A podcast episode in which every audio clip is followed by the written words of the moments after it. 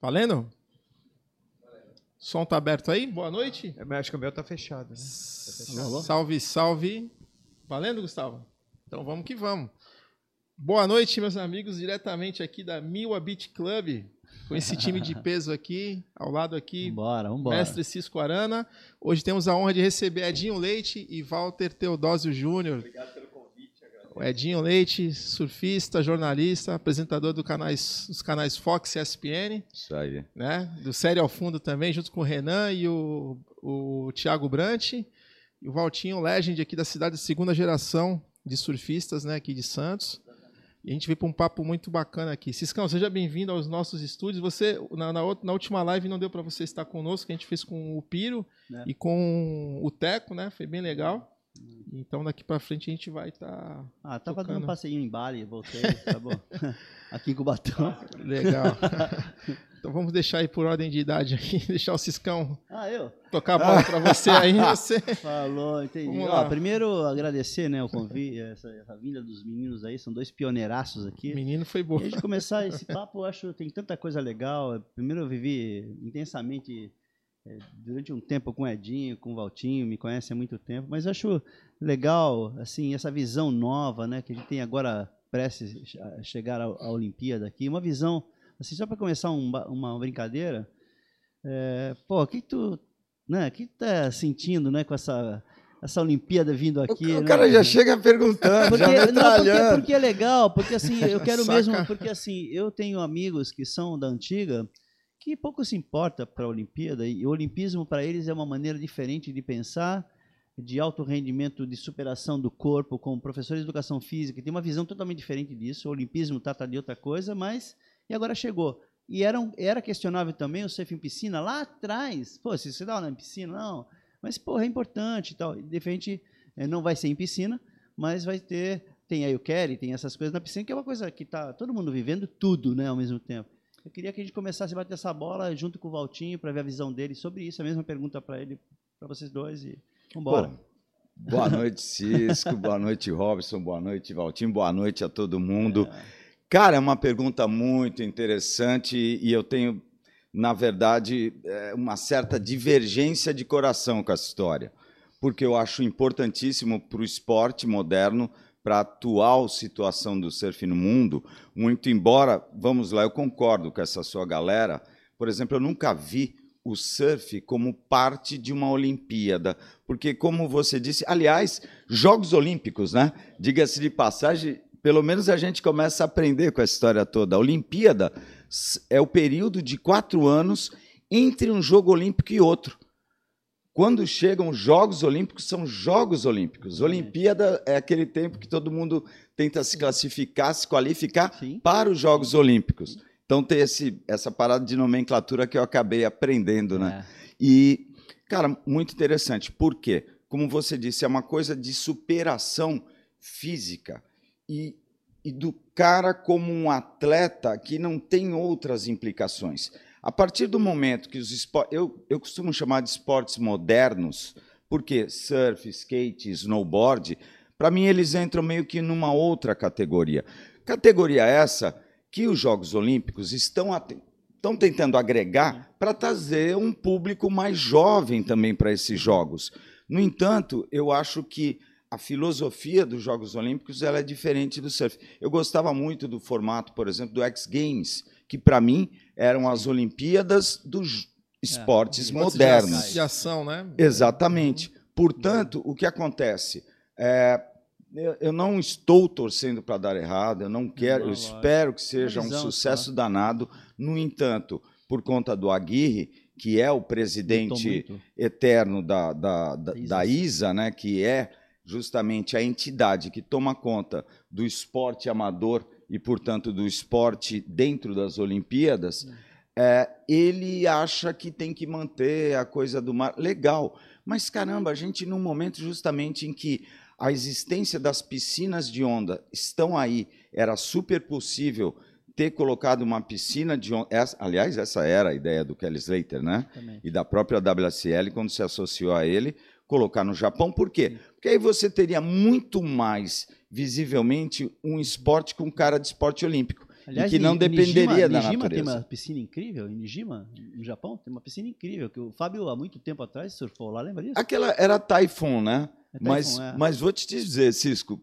aquela piscina perto das de hoje Não, não, virou. não, eu- O que eu estou dizendo Mas é que já, já existia. existia essa, essa condição da piscina lá. Eh, O Japão tem muita condição Foi um evento, né, que Não, exibição. Já existia esse- essa, essa coisa da E piscina. o né? Fábio Gouveia ganhou, fez final com o Sani Garcia. Pois, pois é, e a, a, a entrada do, do surf nas Olimpíadas dava tempo hábil de ter construído uma Sim. piscina, Ah, o que seria, eu acho que, um grande ganho para o esporte quando você pensa em show, em gente do mundo inteiro que não conhece surf e estaria conhecendo o surf olímpico, digamos, não é? Porque é muito diferente você ter uma competição onde depende da escolha de onda, depende do Exatamente. humor do mar. Eu participei, é curioso isso. É, como surfista dos anos 60, que é o meu caso, eu comecei com Madeirite em 1966, o surf chegar da onde nós viemos, ou seja, do nada, chegar ao, ao, ao nível olímpico, é um negócio que a gente cresce. Por outro lado, há uns anos atrás, eu participei de um seminário em São Paulo do Libra Uhum. que tinha lá o. Não me lembro bem, acho que era o presidente da Confederação Brasileira, aqui, o Adalvo.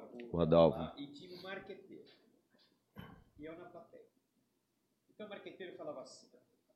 E, e é exatamente como, é, como seria a visão deles para o surf olímpico, se um dia viesse a ser olímpico. O marqueteiro falou assim: eu vendo qualquer coisa no marketing, inclusive o surf.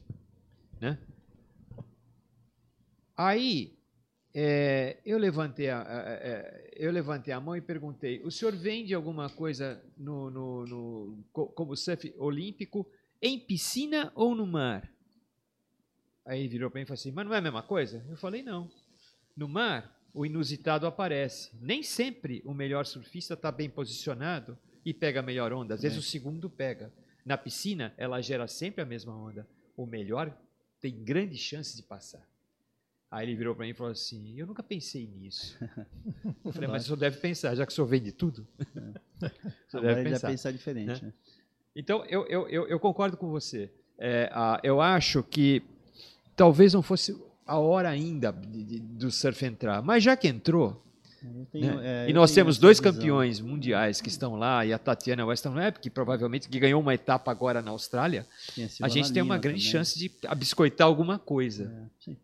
De qualquer maneira. E aí é nós legal, brasileiros, aí como brasileiro, É. que sempre fomos half-breed para os outros, e certeza. agora nós somos a elite do mundo, a- a- Protagonistas. mundial, né? Nós estamos lá, demoramos 40, 50 anos para chegar lá e chegamos.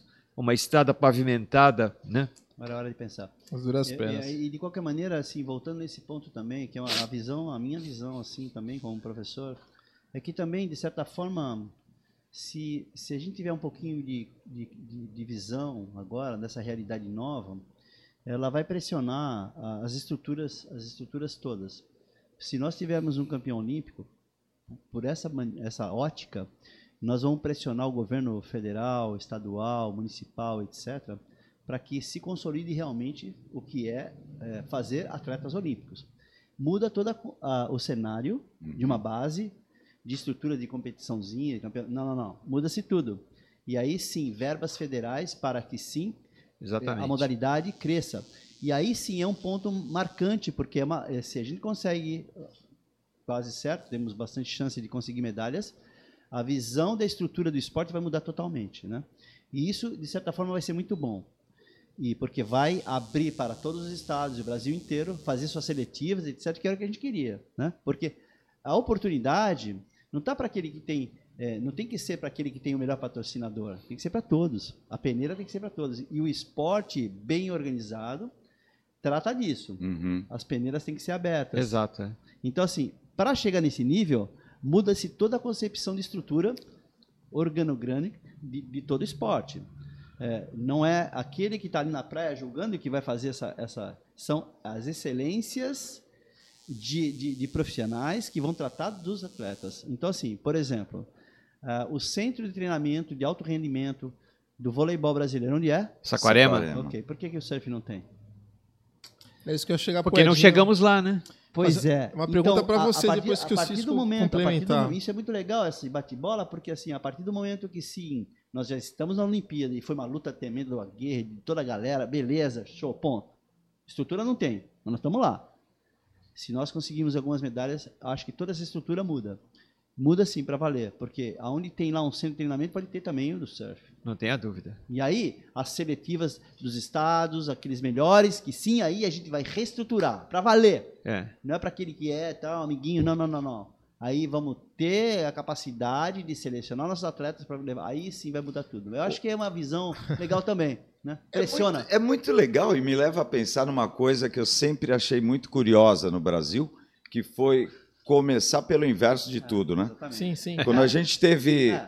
a gente teve os primeiros eventos, campeonatos, essa coisa, eu lembro que chegou um dado momento em que eu, eu, por exemplo, me tornei profissional, não porque eu era profissional, mas porque eu surfava faz tempo. E, não, tu surfar bem demais, tu não pode ser amador. Exatamente. Porque criaram o amador depois do profissional. Sim, sim. Para depois criarem Pro Júnior e associação. tá. E a gente até hoje não chegou nem em clube. Ou seja, tudo caminha meio ao contrário. Se você vê o Centro Olímpico no Peru, por exemplo, em Punta Rocas, uma coisa muito legal. E aí, Mas o- ao mesmo tempo inversa, porque também não tem um atleta formado. Exatamente. Não, e aí uma, Fomenta a competição de base, né? E uma coisa curiosa, para quem não sabe, na, na- nos Jogos Olímpicos competem não os melhores surfistas do mundo, mas as melhores equipes compostas por dois homens e duas mulheres de cada país. Exato. Então é muito diferente de você ter uma seletiva. Se tivesse uma seletiva mundial do taekwondo, a gente teríamos lá, de repente, 10 Em brasileiros. alguns países, nas por exemplo, é, Olimpíadas. é, a Argentina, por exemplo, eu estava vendo outro dia, tem um competidor. Alguns países têm um, Peru parece que tem um competidor. Não, não, o Peru tem, Tem mais. dois. Mas Peru também, tem, não, mas tem também- até as Mas também meninas. nós temos, porque a, o- a modalidade do surf, especificamente em prancha pequena, é, por exemplo, você pega lá o iatismo, a vela, ela tem várias categorias, É. modalidades na- inseridas na Olimpíada. Por que, que o surf não tem o bodyboard? Nós temos vários campeões mundiais aqui. Por quê? É isso que eu ia Por falar que mesmo. não Não, longboard? não, Longboard, não né? expandiu É, como era, é. como foi o Mundial lá de Porto Rico, que o Fabinho foi campeão. O time, a, a delegação brasileira era composta. Tinha as pranchinhas, longboard. Acho que o Neco. O Neco participou. Não, não, Neco é o Rico não. de Souza. O O Rico foi. Bodyboard. Kneeboard, então, tem a delegação completa, os jogos da ISA, né? Eles Então, eles isso abriram que- para é. isso. Ah, para a Olimpíada é não, não, não tem, não. Por enquanto. Por na enquanto, na né? próxima, Eu provavelmente exatamente, vai é, entrar é, o é. longboard. Aliás, é, é, vai rolar pela WSL, ou seja, o profissional se adiantou, uma competição de longboard pela da WSL Sim. na piscina do Kelly, que vai ser bem interessante. legal. Agora, dentro de toda essa panela, até para neguinho Sim, achar que eu não é, sou não. completamente contra Edinho, deixa eu a só fazer um não é parênteses só rapidão, um recadinho Manda. incrível. É, só lembrando aí nossos amigos telespectadores que hoje é ao vivo, a gente tem perguntas, tá? Quem quiser fazer perguntas aqui pro Cisco, pro Valtinho, pro Edinho, fiquem à vontade, pode mandar para cá que eles já estão aqui para responder tudo aí. Valeu? Desculpa, gente, Eu- interromper. eu ia só dizer que esse o- recado. o ponto paralelo ao meu não ceticismo, mas talvez um certo incômodo com o surf nas Olimpíadas é justamente o lance de que eu sei que isso vai ser uma grande ferramenta para globalizar Exatamente. ainda mais o surf. Exato. Forma certa, errada, não sei, a gente vai ver. O que vai dar, a gente não É o sabe. que é, o que vai dar a gente não sabe. Por quê? Eu já assisti, por exemplo, skate participando de Olimpíada. O que acontece? Lá, toda a transmissão, captação de imagem, não é como a gente está acostumado, que a empresa que faz o evento de surf é que cuida disso. Não. Vai ser, está na mão deles. Certo. Então, o que vai ser transmitido, como, e, a maneira, qual o destaque que isso vai, ser, vai ter dentro da Olimpíada, é outro. Por isso eu gostava dos X Games, que expunha isso como principal, né? Mas de todo jeito, eu acho uma grande conquista Com com o esporte que Ah, antes a sim. gente tinha que correr, né? Da polícia, senão levavam as pranchas. É, Batia, batiam, olímpico. é, é, Muito legal tomamos isso, né? muita borrachada de pé de pato de salva-vidas nas pernas, nas costas, no rosto, porque éramos foi- foi crianças árduo. nos anos 60 que não entendiam o que a gente fazia, porque o status quo da ditadura militar naquela época, do período de exceção democrática, como alguns pre- pre- preferem, era jogar bola. E nós, um bando de cabeludo, com 13, 14, 15 anos, barbudo e cabeludo, eu ouvi uma vez de um oficial do Exército de São Paulo, estava indo para São José dos Campos, quando eu fazia engenharia, que a gente tinha biotipo de guerrilheiro. Porque éramos ba- barbudos e cabeludos. Tchê, tchê, tchê. É, era o Che Guevara e tal. E na verdade não era nada Informação disso, era Woodstock, né, era, era o É. modelito que a gente Queria briga tinha. nenhuma, Não né? tinha briga nenhuma, ninguém queria brigar com ninguém, ninguém queria arrumar confusão com ninguém. A gente queria surfar, pegar onda, que era se tem coisa mais gostosa, deve- Deus deve ter guardado para ele lá, porque não tem coisa melhor do que isso. Essa coisa E- anárquica, é. anárquica vem do surf. né? Aproveitando, Exatamente. O, aproveitando o gancho aí do, do Edinho, do, desculpa, do Walter, é, fazer a pergunta pro Edinho e depois pro, pro Valtinho aí, né? Já que você está falando aí de retrocesso, de voltar, a gente vai colocar a moedinha aqui na nossa time machine, vamos voltar lá, lá atrás. Eu queria que vocês, você e depois o Valtinho faça um pouquinho da tua trajetória. Você É. começou como praticante, né? Depois se tornou Por profissional. acaso, por acaso. por acaso com uma madeirite, E por como favor, provavelmente a dele, uma Procópio, que é, Você, É, você é nascido aqui em Santos, Eu né? sou, sou Santista. Então santista, tem gente acha que você nascido é aqui. paulistano. Não, por quê? Muita gente ah, me pergunta, é dia de São Vou Paulo. começar a falar tu aqui para vocês É, tu, acreditarem. Mano. então, mas vamos lá. Fazer Não, dar um ah, pequeno release aí. A real é que o grande incentivador, muito embora a maioria das pessoas tenham sempre como um ponto, ah, não, ninguém gostava. Meus pais, meus pais já nadavam, adoravam o mar, meu avô era pescador. E meu pai e minha mãe me levaram para assistir Mar Ra- Raivoso, a estreia, aqui em Santos, acho que 67 ou 68. 67. 67, né? 67. No Roxy. É isso aí. O Toninho. Ela achou que era uma coisa bacana, porque eram dois caras viajando pelo mundo inteiro e um filme que podia ser interessante, gostou. Bom, naquele mesmo ano, o, o filho do Ângelo Bartolotto, Landinho, Ah, sim. Mostra o troféu. ele acabou me colocando em cima de uma madeirite ali no Canal 6, imagina, merrequíssima. Como era o fundo ledinho nessa época aí? Não, quebrava altas. Vinha onda lá do farolzinho, para quem não acredita, É, eu tenho até sim. foto. Nessa época tinha onda todo dia. Tinha, não impressionante, era impressionante. A gente fala, parece mentira, mas, Mas é real, sim. tem foto. Lógico, tem. É. O, e, e- e nisso, o meu pai trocou ali uma prancheta de arquiteto com o Landinho por essa Procópio. Tá. Eu comecei a realmente ir para a praia sozinho, pegar onda, só em de 70 para 71 com o Alfredo. Fiquei quase um ano, talvez, de madeirite. Aí um amigo do meu pai nos deu dois indumas. Aliás, eu mandei até uma foto eu com esse induma Ah, no tá, Itararé, tá, tá, ali tá. é 72, 73. Isso. Aí foi de longboard para depois ter a primeira longa, uma pranchinha já de isopor, que partiu. Aliás, eu também te Sim, mandei sim, a foto sim. dessa prancha. E, cara, a verdade é que eu sempre, eu continuei surfando e nunca pensei em ser profissional. Não existia isso na nossa cabeça. Um dos maiores responsáveis pelo profissionalismo no surf no Brasil a partir de São Paulo foi o Cisco. Ele é o primeiro cara que eu conheci a se tornar profissional, porque a gente tinha aqueles festivais, era um por ano, para ter o campeão Bra- o Batuba, É. lembra? 71, 74, 72 72 já teve. também. é. Aquele que botaram fogo no palanque, eu sei até quem botou fogo, mas Eu também sei, amigo meu até hoje. Os dois. Os é- dois que é- puseram e é muito fogo. engraçado isso, Edinho, que você vê que era uma, o festival acontecia uma vez por ano, devia ser no inverno, né? Isso, em julho. em julho. Uma Frio era totalmente era digital, não existia cavernas totalmente, né, a manivela. E a, e a galera já se comunicava, já sabia que, que ia ter aquele evento onde todo mundo convergia para lá para Como ficar aconteceu ali. em Itanhaém, por Itanhaém. exemplo. Exatamente. né? A galera indo de trem para lá, É. ficaram num ginásio que a prefeitura arrumou. Você deu? né? Pô, que legal. Ah, muito Mas legal. era uma Pelo coisa mais de Sim. comunidade. Sim, sim. Existia, lógico, uma rivalidade ali. Bom, a verdade é que, no meu caso, eu nunca gostei de competir. A, a a real é essa. E, a- Só que a partir de um momento, eu estava entrando ali de brincadeira em alguns eventos, isso já em 80 e tanto, em 80 e pouco, na verdade, não tanto.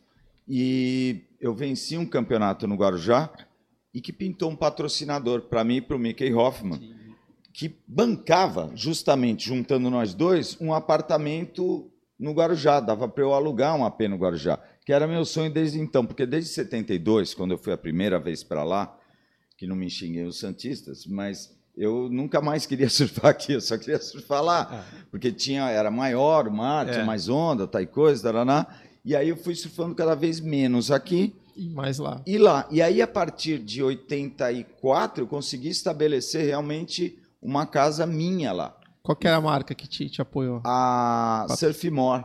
Surfmore. A Surfmore. Eu já tinha alguns é, patrocinadores, apoiadores esporádicos, mas Voltando até aquela história antes disso, eu lembro de querer competir um, um evento que teve no Canal 1, no, no Quebra-Mar já, e eu queria correr no amador. Eu não vivia disso, eu estudava, eu não, não, era profissional, mas fui obrigado a competir no profissional. E aí chegou no outro, eu já não poderia nem tentar no amador, porque eu já tinha competido profissional. Ou seja, é, eu virei profissional sem querer. É, mas... É. E durou quanto tempo isso, Edinho? Essa... Aí eu, eu, fui, eu competi até os anos 90. Ah, e, e vou te falar, é, é algo assim muito interessante, porque ao mesmo tempo que eu competia, eu nunca tive a, a real intenção de ser campeão, eu acho. Que é uma coisa que a gente enxerga o quão é importante hoje. Quanta gente boa tem surfando que não tem. É, não teve chance. Ou, ou não tem esse objetivo é. final. Quer, quer. Tanto que na época, eu que já escrevia de vez em quando para a tribuna, um resultado de campeonato outro, comecei a escrever cada vez mais, até que em 84 85, 84, encontrei com o Albertinho, que era irmão de um dos donos da revista Fluir, o Bruno Alves. Bruno Alves. E dali pintou de fazer a primeira viagem para fazer matéria para uma revista. Então, o próprio Mickey Hoffman, que era muito meu parceiro de surf, de equipe e tudo, era fotógrafo, assim como o Alberto. Aí viajamos com o Alberto Sodré ainda e a gente fez aquela primeira expedição sul para a revista Fluir. Desde então, eu acabei me especializando em escrever e trazer sempre matérias, fosse em vídeo escrito não tinha, na época. Não, tinha ninguém que fizesse. O Edinho, a, assim como você também é músico, né, cara? É, o surf ele tem a ver, o profissionalismo do surf com qualquer outra profissão, mas digo é, que depende de você estar se deslocando para para competir ou para no caso quem tem bandas vão, vão tocar. A estrada ela é muito como posso dizer assim, é algo sofrível, né? De você toda hora tá tem a parte legal e tem a parte ruim, né? É, te cansou isso um pouco ou não? Assim, toda, não, não, não questão de você viajar, no caso, é, para o free surf, mas quando você ia para competir, porque aí você não fazia o resultado, às vezes, aí, pô, você tem aquela. Não sei se o teu patrocinador te cobrava, pô, meu irmão. Não, por sorte, Era depois da Seximora, acabou aparecendo a Tiki, que era uma marca muito maior, a própria Shocking Blue do, do, do Cisco, tá? Toda a galera ali. É, tinha de pranchas também, Shine, sempre depois Tropical Brasil, várias marcas de prancha. A gente tinha uma estrutura legal para competir. É, e para mim, como eu, a marca não cobrava tanto isso de mim, porque via que eu trazia um resultado de outra maneira, Sim, claro, criando direto. coisas para a mídia, estando mais na mídia do que os Conteúdo. próprios eventos, às vezes competitivos eles não me cobravam e para mim era uma delícia viajar. Então eu nunca me cansei disso. O legal é que depois dos anos 90 passou a ser só viajar para fazer matéria e num segundo momento, quando começou uma relação maior ali, eu acabei me tornando editor tanto da Hardcore quanto da Fluir, fui editor do jornal Nuts, então me especializei no jornalismo de surf. Pô, fazia matéria para rádio, Cisco quando tinha que parar lá em Camburi, o cara vencia o campeonato, trazia ele do palanque, trazia no orelhão, orelhão deixava falar. o carro ligado, com brincadeira o, hoje. deixava o rádio do carro ligado para ter retorno e entrava na rádio ao vivo fazendo entrevista assim. Mas aí eu fui tendo cada vez mais afinidade com o pessoal da ESPN, que começou a me usar para fazer entrevistas por conta da afinidade que eu tinha com os atletas, sabia do que estava falando, tal coisa. muito forte. Você. E fui entrando para a ESPN e aí estou lá até, até hoje. hoje. E as, engraçado, né? Porque foi um caminho um deixando o outro, porque as revistas deixaram de existir. É, o publish foi, foi parando, né? E... e aí nessas acabou caminho. surgindo o Serial Fundo. Sim, e aí Tamo aí. encurtando a história. e o Valtinho aí, a sua Bom, trajetória. A minha é um pouco mais humilde. Eu comprei. Mas, mas tem a, o primeiro cara. contato com o surf que eu tive foi muito engraçado, como foi a, a, é, talvez a de dezenas de pessoas. Foi nas seleções Reader Digest, Cavaleiros das Ondas do Mar. Era uma, era uma, eu acho que foi 59 ou 60 uma, uma que publicaram. E lembro bem que era o Rabbit Kekai, amigo do Duque Carnamuco, então descendo uma onda em Macarra com uma prancha de uns 5, 6 metros, 8 pés, 15 pés, alguma coisa assim. E eu fiquei com aquilo na cabeça. Em 66, em 1 de dezembro de 66, eu comprei a minha primeira madeirite por três cruzeiros. E fiquei com ela até meados de 67, quando comprei a segunda, que custou. Vendi ela por 3 e comprei uma por 5. E tu comprou aqui? Aqui. Em frente ao, eu pegava surfava aqui, em frente ao posto 2. Né? É, Aí surgiu a área de surf. Aquela maldita área de surf que era. Era canal 1 e canal 3, é, 60 50 metros de cada 50 canal, metros, aquela 50 placa vermelha, área de surf. Se você caísse no fundo, Terrível. passasse, você levava as enfim. Aí eu comprei uma caixa de fósforo, feita por um amigo meu do Colégio Canadá, da minha turma. Nós dois fizemos a caixa. Que tinha mais água dentro dela que no oceano. que Tinha aquele maldito bujãozinho que tinha que soltar, pesava para burro. Aí, por uma dessas ironias do destino, em 68, a minha mãe e meu pai arrumaram um casamento no Rio de Janeiro. E eu fui. Mas fui com segundas intenções de Poxa, dar um até pulo no o que que arpoador. seja. Por quê? É. Porque a gente já via. As... Chego no arpoador um domingo de manhã, um monte de prancha São importada e as São Conrados. Eu falei, pai, eu gostaria muito de ter uma São Conrado. ah, mas é muito cara, não sei o que, não sei o que lá. Papapá. Eu convenci meu pai. À tarde nós fomos na casa do Coronel Parreira em São Conrado. Eu me lembro bem que você subiu uma rampa. Valtinho, só era- peço para você falar próximo ah, aqui do era do no NEC meio, é, a, a- a. São Conrado ficava no meio de um morro, né? Chegamos lá, o Coronel Parreira recebeu a gente com as filhas dele que eram Nunca Melhor vi, que as Nunca vi pranchas. mulher tão bonita na minha Era o As marketing, né? meninas bonitas, Comprar. cariocas, né? E aí nós encomendamos uma São Conrado para mim. Custou 220 cruzeiros. Caramba, de- Meu pai deu 100, 100, 100 cruzeiros, um cheque, depois, quando viesse buscar. E aí eu fiz a célebre pergunta, Edinho, quando fica pronta? Ele falou, em agosto. Isso foi em maio, em agosto. Eu falei, mas o senhor demora três meses para fazer a prancha? Ele falou, não, a prancha eu faço em uma semana. O problema é que tem que ficar curando tudo. E eu nem sabia o que que era aquilo, mas eu me lembro que tive que curar o produto químico todo e tal. Bom, aí tinha uma surfer lá, uma revista. Eu cantei o do Coronel Parreira, ele vendeu a surfer para nós. No caminho de volta para Santos, eu vim vendo a surfer. Aí eu vejo assim, Bob McTavish na Austrália, reduzi- reduzindo as- o tamanho das pranchas, e o, e, o, e o Net Young testando. Eu falei, caramba, mandamos fazer uma São Conrado 9,6, os caras já estão reduzindo as pranchas. Eu nem tinha pego minha prancha ainda. Ia pegar em agosto. Isso é em foi em julho, acho eu, maio, junho, uma coisa assim. Bom, aí, aí, aí nós descobrimos que as mini models estavam sendo feitas na Austrália, com os australianos testando. O campeonato de 68 foi o Cork Carroll que ganhou, porque estava na revista, eu tenho essa revista Mini, até hoje comigo, Mini, né, com uma pequena. Super mini. Deu tempo, de, deu tempo de diminuir a tua? pra- Não, não, Ah, a minha o ficou... Coronel Parreiras. A prancha está com ele, está aqui no. no- no- a, a é aquela com- é 96, aquela, é. aquela 96. É, é, ela foi roubada. Foi, ela era amarela com fios de borda e foi roubada.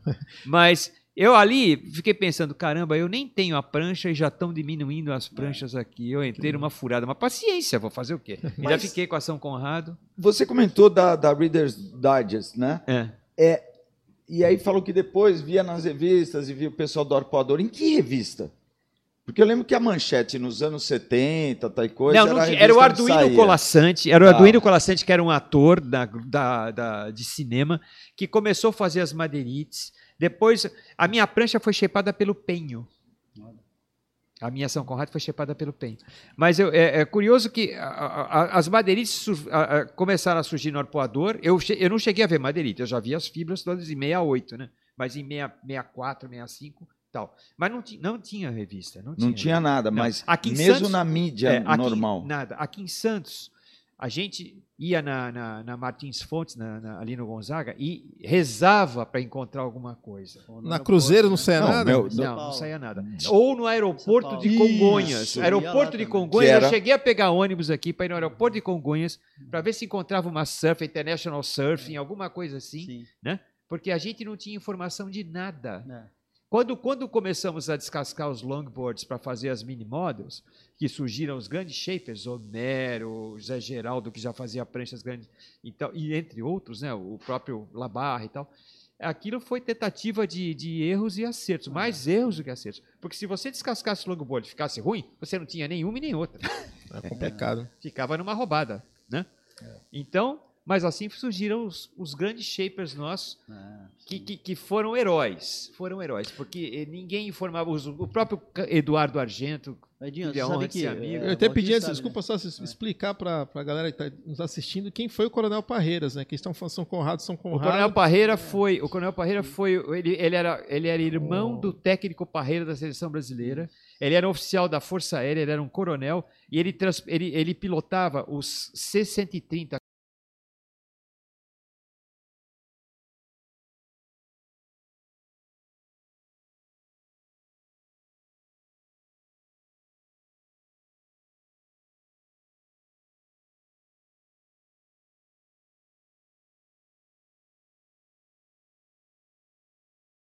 tinha um business e ali ele. E, e o engraçado é que para a galera é, toda que hoje em dia está aí nessa de EPS, epóxi, ah, novidade, barará. Não, naquela época, especialmente em Santos, sim. a gente só tinha prancha de isopor e todo mundo trabalhava com epóxi. O Horácio, Caraca, era o natural. o Horácio shapeou uma pro Cisco é. também, assim. E uma Não, curiosidade, antes, é, antes, nessa época a gente comprava na rua Cubatão 419 em São Isso, Paulo. em São Paulo, ali em E- Santo Amaro. Exatamente. Então, eu tenho um apartamento ali na Ah, não, Afonso não, de da Freitas. A na da Afonso a de Freitas. Santo Amaro era na Rua da Paz, É, era uma é, outra. essa era no. Paraíso ali. Isso, é, Cuba, Curioso é, que é, custava tão caro, ou a gente comprava um latão de 20 litros de, de, de resina, Resina. com catalisador e cobalto, cobalto separado, É. ou você comprava a redinha. É. Aí alguém aqui, não me lembro quem foi, teve a brilhante ideia de, de fazer o seguinte: por que, que a gente não usa murim, que era o pano de cortina que ficava atrás? Hum. Nós fizemos pranchas de murim. Não. Durava Mas seis que meses. Pegava sol, Jô, né? tal, tal, mas funcionava. É, vieram do Joirano, né? Funcionava. Irano aqui eh, já tinha trazido essas coisas, começaram a usar eh, resina de, pin- de, de- de taco, de sinteco, né? É verdade. Coisas. E aí, aí, mas tem muita gente que já, já mexia com isso, né? Por exemplo, o Zé Geraldo que você citou, Zé Geraldo. o Zé Geraldo aprendeu a shapear com meu primo, cara. Fausto, É. que era um playboy aqui da época, morou nos Estados Unidos, voltou com toda O essa Zé informação. Geraldo fez uma prancha. Fazia prancha no apartamento da minha avó. É, o Zé atrás, Geraldo cara. fez uma O prancha. de coco, né? É, exatamente. mim, ah, o Zé era Geraldo fez uma prancha pro Taxinha, que é, É. médico hoje, o Carlos Alberto Moreira. Taxa. Metade de um bambolê. A prancha era isto. Olha só. Para carregar aquilo para praia era uma Sim, briga. cara. Nós éramos moleque Sim. pequeno, com braço curto, para carregar aquela prancha, era na legal. cabeça só. Ah, eu falo que eu não cresci até hoje Mas por causa sabe, disso. é, de um bambolê. Sabe uma coisa legal? Que assim, a gente, já que estamos falando de shapers, quando a gente fala sobre shapers, né? A gente sabe que teve aquela turma do Osmar lá nos anos 30. né? Sim. Depois As teve Tom uma, Blakes, né? Depois teve uma turma de 40. Depois teve uma turma de 50. Tá tudo registrado. E que já faziam pranchas, né? O primeiro a fazer pranchas, segundo o que eu sei, em conhecimento, que foi o Júlio Pulso, que era um carpinteiro naval. Primeiro porque era um homem que tinha uma carpintaria naval. Esse cara foi o cara que fez a prancha do Tom Blake, a Hollow, para cá. Depois, em 47, se fez uma outra lá no Rio de Janeiro, o Carlos Vidal, lá em Copacabana, 47. Aqui foi feito em 38, segundo o que a gente sabe.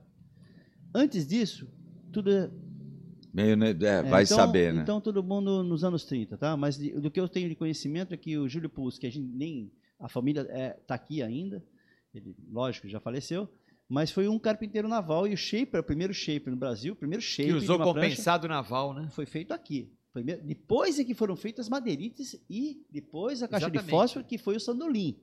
Uma, uma versão do sandolim. O sandolim era uma, aquele, aquele sapato de tamanco. A gente chamava de prancha tarrafa. havaiana, lembra? E o cara vinha Isso, remando, isso. prancha havaiana. Diga-se passagem, o stand-up já existia muito exatamente, né? exatamente. E aí, Exatamente. ve- aí veio toda uma, e aí veio toda essa genialidade dos carpinteiros navais ensinando como era, até chegar em Homero, Lagartixa, Isso. o Valdir da Rose. Longarina. Careca, o próprio. Careca. Longarina. Careca. Careca Shine. shape desde Já há muito 68, tempo, é muito 69, eu tempo. acho. É, o Longa. 69, Todos eu acho. santistas, né? É, todos santistas. Agora você Todos vê, né, santistas. Você é uma vê grande, que- uma grande laboratório, né? Assim, Isso pra- que o Cisco falou.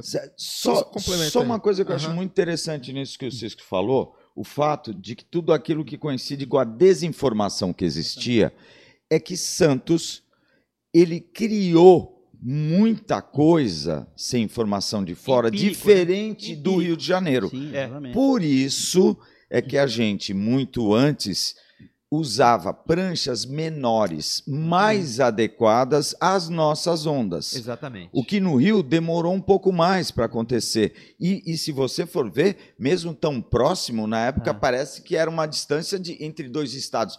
Guarujá, Até hoje, se você vai na Pitangueiras, o estilo de surf que existe no Guarujá vem de uma galera Exatamente. e que ainda quando começou nos anos 70 a trazer as Dick Brewer, Lightning Bolt do É, Gary é. Lopes, É uma 7-4 É. monoquilha, que- pra quê? Tu vinha pra cá, o Picuruta, a galera, os É, twins já estavam andando com umas pranchinhas Tudo peixe pequenas, pequeno. largas, La que andavam né? aqui. La Fraia, E só- biquilhas. E que O canal de funcionavam, né, O canal do Porto É, separava as duas cidades, né? O Homero foi desenvolver aquilo Engraçado que hoje é a base de é. qualquer prancha, que é a Não, as tem muitas needle coisas que, que foram feitas naquela época, principalmente o que, o que, o que é marcante para mim, assim, aí, porque é marcante também para o Valtinho, para nós todos aqui surfamos, e quando as experiências lá no passado, que eram os festivais, seja os campeonatos, que era uma coisa folclórica e era muito legal, por isso que o estresse não é tão não tão intenso aí, porque era tão legal. Sim. Era curtição, perdia tudo certo. Hoje a pressão, na, a pressão hoje praia, é muito maior. quando estresse- o embaixo do palanque. o estresse hoje, é, hoje, é- hoje é maior. Era. Então, assim, de repente, o que eu vejo é que lá,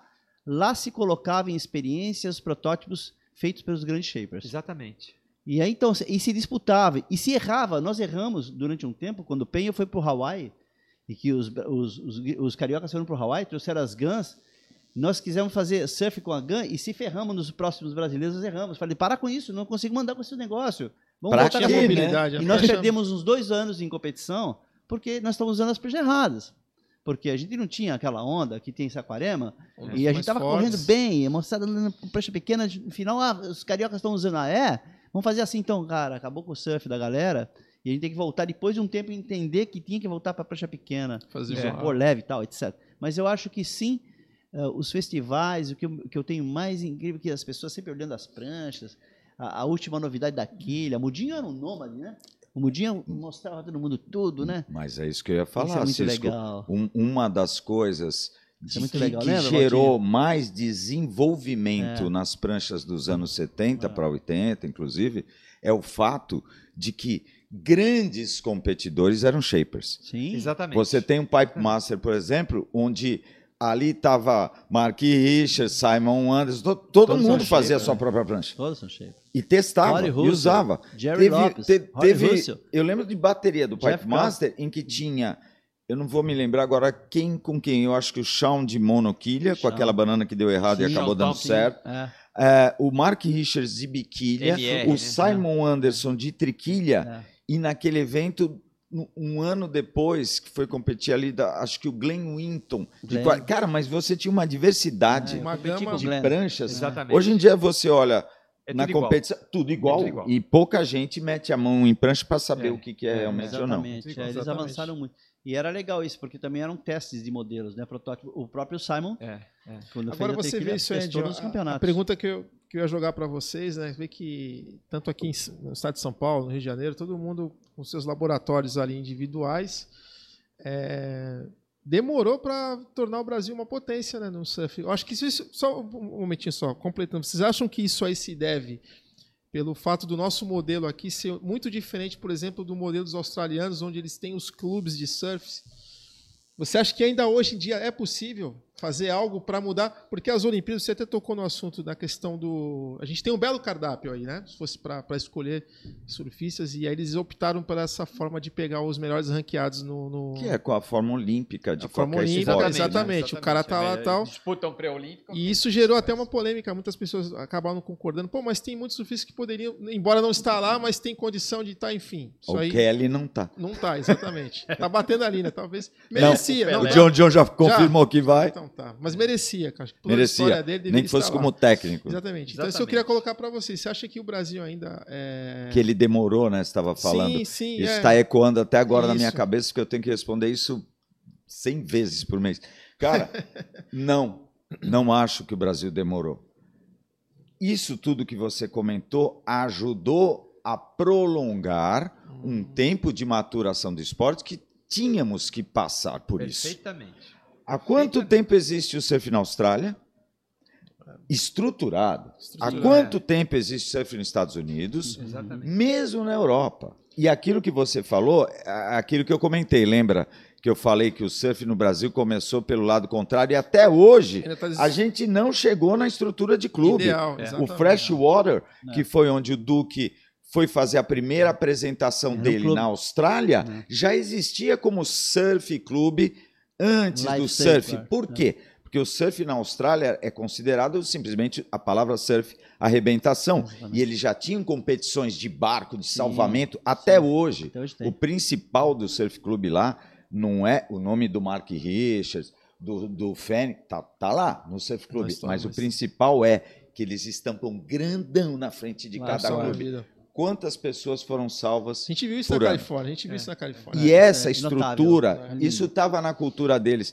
Diga-se de passagem, vai uma aspinha aqui, já que estamos Sim, falando de sim, Olimpíadas. sim, sim. Diga-se de passagem, não fosse as Olimpíadas, criar um grande campeão olímpico, que era o do na natação. ele não teria levado o surf para o mundo. Ele foi, Exatamente. nadador, né? Em 1900 Foi, foi. Ele foi coisa, bi- né? E bicampeão. as pessoas perguntavam o que, que ele quatro- fazia. Ele falou, surfava, surf, né? Quatro medalhas olímpicas, recordista. Aliás, recordista durante décadas até que quebrassem Ah, esses recordes incrível, dele. incrível, E é. por conta disso, ele, ele fazia apresentações de natação, É. onde ele resolveu que, cara, para eu colocar a nossa cultura e o Hawaii no mundo como Hawaii e não como estado dos Sim, Estados Unidos, surf. eu vou levar o O surf. surf, É. E foi assim que o surf nasceu no resto do mundo. Divulgar. Mas eu queria te dizer... Graças ao Edinho, campeão olímpico aí. É. Graças Dá ao o link. campeão olímpico. Olha o link. Eu queria te dizer exatamente, é, você falou que tem esse, esse tempo prolongado foi necessário. Foi. Eu acho. Exatamente. Só hoje a gente tem competidores, campeões mundiais, filhos de surfistas. Exatamente. São Uma outra geração. Mas e a- no cenário atual você vê que a, a- talvez a pergunta que eu deveria ter feito era essa. É, a nossa, o, o esporte, a organização, no caso você vê que teve essa polêmica com, com a CBS, Hum. que foi uma. O cara ganhou e não foi vale, e querem derrubar, e só reclama, e aquela, todo, todo esse. Que eu acho que não deveria começar por aí, Edinho. a- Arrumar a casa, principalmente pela instituição, né? Olha, E dever que é uma até polêmica- poderia é. dever, mas tu já viu alguma coisa nesse país dar certo quando você tenta arrumar a instituição? É, não, não, é uma utopia. né? Historicamente, não. Não, historicamente. Então, eu acho que as pessoas têm que se organizar. É isso que a gente fala. Exatamente. Enquanto a gente não tem, né, Valtinho, uma, uma base que seja um clube, Eu uma acho- coisa, por exemplo, acho- como que o é, Cisco Conteúdo, faz. né? Eu acho que ter que seguir bons modelos. juntar né? gente que vai É. criar coisas e dar possibilidade para outras pessoas. É. Aí você vai criando modelo. De repente, Exatamente. a partir das Olimpíadas, Cisco, a gente acaba criando uma outra estrutura, né? Exatamente. É o que eu, se acho, espera, eu, né? acho, eu acho que É que sim. se aí, aí sim é, se coloca na mesa os notáveis, grandes homens do esporte, para discutir é, o planejamento da estrutura, da gestão do esporte do surf. Não é? Não, não basta ah, ter 50 anos de competição no Brasil. Tem que ter gente notável, porque saiba, ali, saiba fazer. Por exemplo, um grande exemplo de, de, de pensamento, de ideia magnífica. Vamos colocar como estrutura um clube que, que não é do surf, mas é um clube SESC, por exemplo. né? O Serviço Social do Comércio. Vou me referir a ele como, como um grande exemplo de Apoiador, empresa né? no Brasil. Um dos maiores exemplos que eu já tive de organização. É, Os onde poucos ele, que funciona, é, por- por que- impressionante. Por que, que ele funcionou? Porque ele foi bem pensado, bem planejado para gerações futuras. Então, quando você pensa no futuro, você tem que ter algum exemplo. Eles puxaram exemplos lá fora, de clubes antigos lá fora. Pode ser na Austrália, pode ser nos Estados Unidos, na própria Europa. Huntington É, Beach, clube de talassoterapia. É. Então, assim, você, você cria um modelo, coloca esse modelo como um pequeno clube dentro de uma periferia que não teria acesso a nada e, e promove. E você gera emprego, você gera... Bom, isso é uma- um grande exemplo, de um grande a seguir.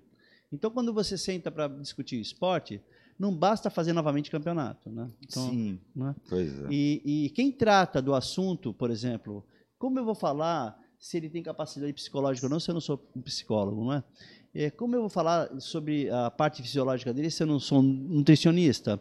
Como eu vou falar dessa lesão que o Valtinho tem se eu não sou fisioterapeuta? Então, esse grupo de excelência, ele é montado nessa camada de high, high level do esporte. Isso tem que ser montado. Independente da estrutura errada, ela tem que ser montada. Mas você sabe que já tem alguma coisa a respeito? Quando eu Ah. tive um problema no joelho, supus Sim, que tem. tivesse um problema no joelho há um mês e pouco atrás, Tem. E perto no médico. Pode trazer pra você, É, Valtinho. ele foi não no morde, médico. não. Tem. aqui em Santos, um médico famoso, ele falou assim para mim: Você vai fazer a fisioterapia, como eu estou fazendo, e daqui a dois meses eu te avalio. Pode ser que eu não esteja aqui. Eu falei: Por quê? Porque eu sou médico da seleção de skate. Então, Um san- médico santista da seleção de skate. Pode ser que eu esteja Sim. no Japão. É. Eu falei, bom, se, se o senhor não tiver, eu vou em outro que esteja aqui que me atenda. Ele né? é contratado para isso. Então, da- da- É um, é um cara ele, né? especialista em joelhos, Então. Sim, aqui de Santos, Isso. que é, é o segundo da equipe de skate brasileira. Sim, sim. Achei que fiquei orgulhoso com isso. É, nós temos grandes. Não, eu estou falando que nós não temos os, os profissionais. Eu estou falando que nós temos que mudar a- o pensamento. Uma pessoa não cuida de tudo. Não, claro que não. É, é, é formada uma equipe acima, acima do acima, na nuvem, lá em cima, onde vai tratar Tem uma sobre- visão sistêmica. É, né? por exemplo, quando você. Eu vou dar um exemplo simples. Quando você vai correr numa pista de atletismo, para nós que somos ignorantes, você vai colocar uma galera aí para correr. Se você não chamar especialista, você não sabe quem vai ser corredor, quem vai, quem vai ganhar aquela corrida. Com certeza. Né? O olho clínico é. Então você vai chamar um especialista e fala assim: bom, deixa eu ver a canela desse moleque aí. Canela fina, alto, negro, um, pá, Biotipo ali biotipo já- tal, passar, dá uma corridinha de 100 metros aí para mim ver. Bom, ei, vem para cá pro meu time. Essa visão é uma visão de nível alto. Então, quando a gente, e isso é legal porque, como a gente está na Olimpíada, trata disso. Os atletas olímpicos, não do surf, eles estão nesse nível. Sim. Então, assim, bom, isso é bom? É bom, mas tem que repensar o esporte todo de uma forma e isso vai ser bom para as próprias histórias municipais, locais, para abrir escolas e que seja, centros de treinamento, não importa. Tem profissionais bons, mas são camadas de profissionais multidisciplinar, uma camada multidisciplinar para tratar do grupo. Ah, o moleque é bom. Bom, deixa eu ver. Bom, como é que é a parte social dele? Bom, vamos levar para um, pra um cara que trata essa parte social, entender a família como é. Deixa eu olhar sua, seus dentes. Bom, não pode. Trabalho Vem de cá, base, vamos trabalhar então, o dente. Foi só, foi só a partir de um trabalho desse com os poucos e Exatamente. bons técnicos que temos Sim, é que a gente chegou aos campeões mundiais que a gente Exatamente. tem. A exatamente. base foi bem feita. Exatamente. Porque foi ver a família, foi ver o, o global. da E você viu- e você viu que foi- pinga, E a estrutura Então, toda por trás, foram- fisioterapeuta, isso. professor Mas de olha só, e aí, É. então, vou voltar de novo. A pergunta é a seguinte: vamos, vamos de novo, de volta. Foram trabalhos e, e visões individuais. Foram Não foi pontuais, de orga- né? E não Pontuais. foi de organização Foi federal. pontuais, Eu né? digo, quando você faz uma, uma, uma seleção olímpica, você trata do governo. É o governo federal que está pelo COB, ou seja, lá com a entidade, que vai destinar os profissionais ou selecionar os profissionais para que tratem. Isso foi uma, uma atividade individual. Olha que deu certo. Mas se você imagina quantos talentos não tem aí que poderiam estar na mão desses próprios profissionais contratados pelo, pelo governo federal? O Exército fez isso, né? As Forças? Armadas pegou Absorveu, muitos né? atletas, É. absorveu e adotou. Então eu acho que sim, é uma, uma, uma pressão o legal tá para a gente pensar o esporte no futuro para os jovens que taekwondo, Judô, taekwondo, Que é nosso sonho, né, Dinho? As Forças É. Armadas. Sim, né? Forças Que é o nosso sonho lá atrás. né? E uma coisa que o Robson comentou, que sempre foi uma coisa assustadora para mim, quando qualquer. Não, porque a gente quer fazer a federação, Nossa, ou a associação, é. ou não sei o quê. Qual a primeira coisa que vem? Não, porque a gente quer fazer um campeonato. Eu falo, De brother, novo. De uma novo. associação. Isso é um consequência, Uma federação. A última coisa É para você com- pensar é no campeonato. Você tem que pensar em criar surfistas, em criar Na estrutura base, para o esporte, a que é a base. base. É a base. Senão não, não rola, não vai. É, E o aí- jogo, e, o e além jogo disso é mais importante. também, uma coisa também que eu acho que, que isso que o Edinho falou, quando o cara, não, eu quero montar uma associação, vamos fazer um campeonato, também se dá é, pela banalização que o surf tem sofrido esses anos, cara. Muito advento de rede é- social. eu acho que as pessoas veem como É. a única maneira de É. gerar grana. Sim, não, mas eu digo a banalização até de cara que pessoas que querem começar a surfar. É, às vezes o cara põe a prancha de lado, ele já vai vir aqui na mil abater aqui e pedir patrocínio. Eu quero um apoio, Ah, porque bom, eu, não, aí é. Ah, é- é outra coisa. é. Então, hoje em dia, tá, tá- tem uma galera que encaminha para esse lado aí, né? Eu, eu- eu vou falar um negócio mais uma E, vez, Vixe, cara, me você... arriscando a tomar pedrada Não, aqui, é- cara. isso aqui estamos aqui para isso, cara. Uma- estamos uma- expondo suas opiniões. Uma das coisas Estamos um país livre. Se a gente não puder expressar o que a gente É. acha, que, que eu não estamos ofendendo ninguém. Entenda, não, não é que eu não acho que tem que ter apoio. Apoio tem que ter, como o Cisco está falando, a partir de uma Sim, estrutura, de uma sim. coisa assim, da sociedade. Agora, quando você vem e crianças, e desde sempre, toda molecada, qualquer cara, sempre quer ter patrocínio, eu falo, brother, é a mesma coisa, tá? Meu E- filho adora de brincar de médico com a vizinha. Por que, que eu não vou lá na, no Hospital das Clínicas e falo, olha, meu, meu filho brinca de É um médico, médico- é uma- vocês não querem pagar toda a faculdade dele, os estudos, tal coisa? Por quê? Não, né? Agora, no entanto, as crianças, nesse caminho delas, quem, infelizmente, até por muita questão social também, que aí é outro problema é. que não vou nem Sim, entrar, sim. mas quer que alguém pague. para que elas peguem onda, para que elas se desenvolvam nisso. Eu falo, cara, assim, financeiramente não tem muita lógica não nisso. Não... É, não. Eu já tive do- dos dois lados, né? Do É, lado do sim, patrocinado e do lado do patrocinador. Tive marca Eu acho que a, também, a também. visão, a visão para o futuro de um atleta é diferente. É, são as organizações que cabem a eles a cuidar do atleta. E o atleta não tem que bater na porta. A própria instituição tem os seus apoios, É. é, os, os, Tem que os pescar a apoios sua pessoa. e né? a sua equipe para manter a equipe viva. E isso É. se troca ao ano. E, e é a organização, é, é a responsabilidade da própria organização, seja ela associação, Eu acho que é um clube, caminho etc. natural, né? É um caminho Por exemplo, natural, o é. clube cuida do seu atleta do clube. Exatamente. O, o Santos Futebol Clube É. cuida do seu atleta do clube. Ele, ele vai atrás do patrocínio e cuida dele. Esse, né? Então, assim, as associações elas têm que cuidar dos seus atletas. O atleta pode ir sozinho, independente. Para isso tem que ter as tem que ter um gestor, tem que ter um cara que fala assim: olha, é por aqui que entra. Quer apoiar? Apoia o time todo, não individualmente. Sim, Exatamente. beleza, mas tem que ter um time. Mas então eu acho que a Olimpíada vem para pôr uma pressãozinha nesse sentido. Pode ser uma oportunidade, uma oportunidade para que a gente possa manter a vida longa para aqueles jovens que vêm que têm talento igual Medina, igual, né, igual Ítalo, etc. Tem muitos talentos. Mas por quê? Eu falo, tem talentos, mas estão por aí, batendo na porta da, da lojinha. é. E não é assim. Você tem que olhar, assim como a Silver Surf faz, olhando lá, olhou o Ítalo, olhou. Bom, tudo bem, vem para cá e eu vou te dar uma, uma gestão. Mas esse moleque podia assim: olha, eu tenho um lugar para te levar. Essa associação trata da associação, da associação você vai para a federação, da federação você vai para a confederação, da federação você vai para a Olimpíada. Que é o esquema da Essa, Que é essa estrutura, correto, é. essa estrutura de campeonato sem a visão futura é um buraco negro. Eu acompanhei o evento É, em um- Suzal, né? Pela da Isa Games, né? A transmissão lá sua do, do Renan. É, através do canal Olímpico. canal muito legal pra caramba. É. Parabéns aí até de, pela transmissão, foi muito bacana. E me chamou a atenção alguns países ali que a gente, por exemplo, Israel, muitos surfistas bons As lá. Eu trabalhei com quebrando. israelense. Eu trabalhei com israelense aqui em Santos, o Gilbert, que hoje mora na, em Miami, em Boca Raton. E ele falou, ele falou para mim, ele pegava onda e falou, pô, Israel tem surfistas bons. Eu falei, cara, tem nada, vocês surfam que granadas. Eu ficava enchendo o saco dele. Na Mas faixa de Gaza Na faixa- também. Tem, tem. É, a Alemanha tem um, um surfista muito bom. Glatzer. E eu queria te perguntar, Edinho, qual foi o país que mais te impressionou ali, cara? Que você viu? Você, você chegou assim, você achou, você falou, não acredito que esses caras.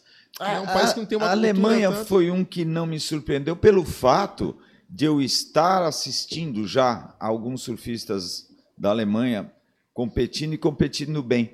Eu achei muito legal eh, Israel, especialmente as meninas. Uhum. Eu esperava um bom desempenho do Japão, mas não tanto quanto foi. Os caras andaram muito, interessante, até meninas andando bem.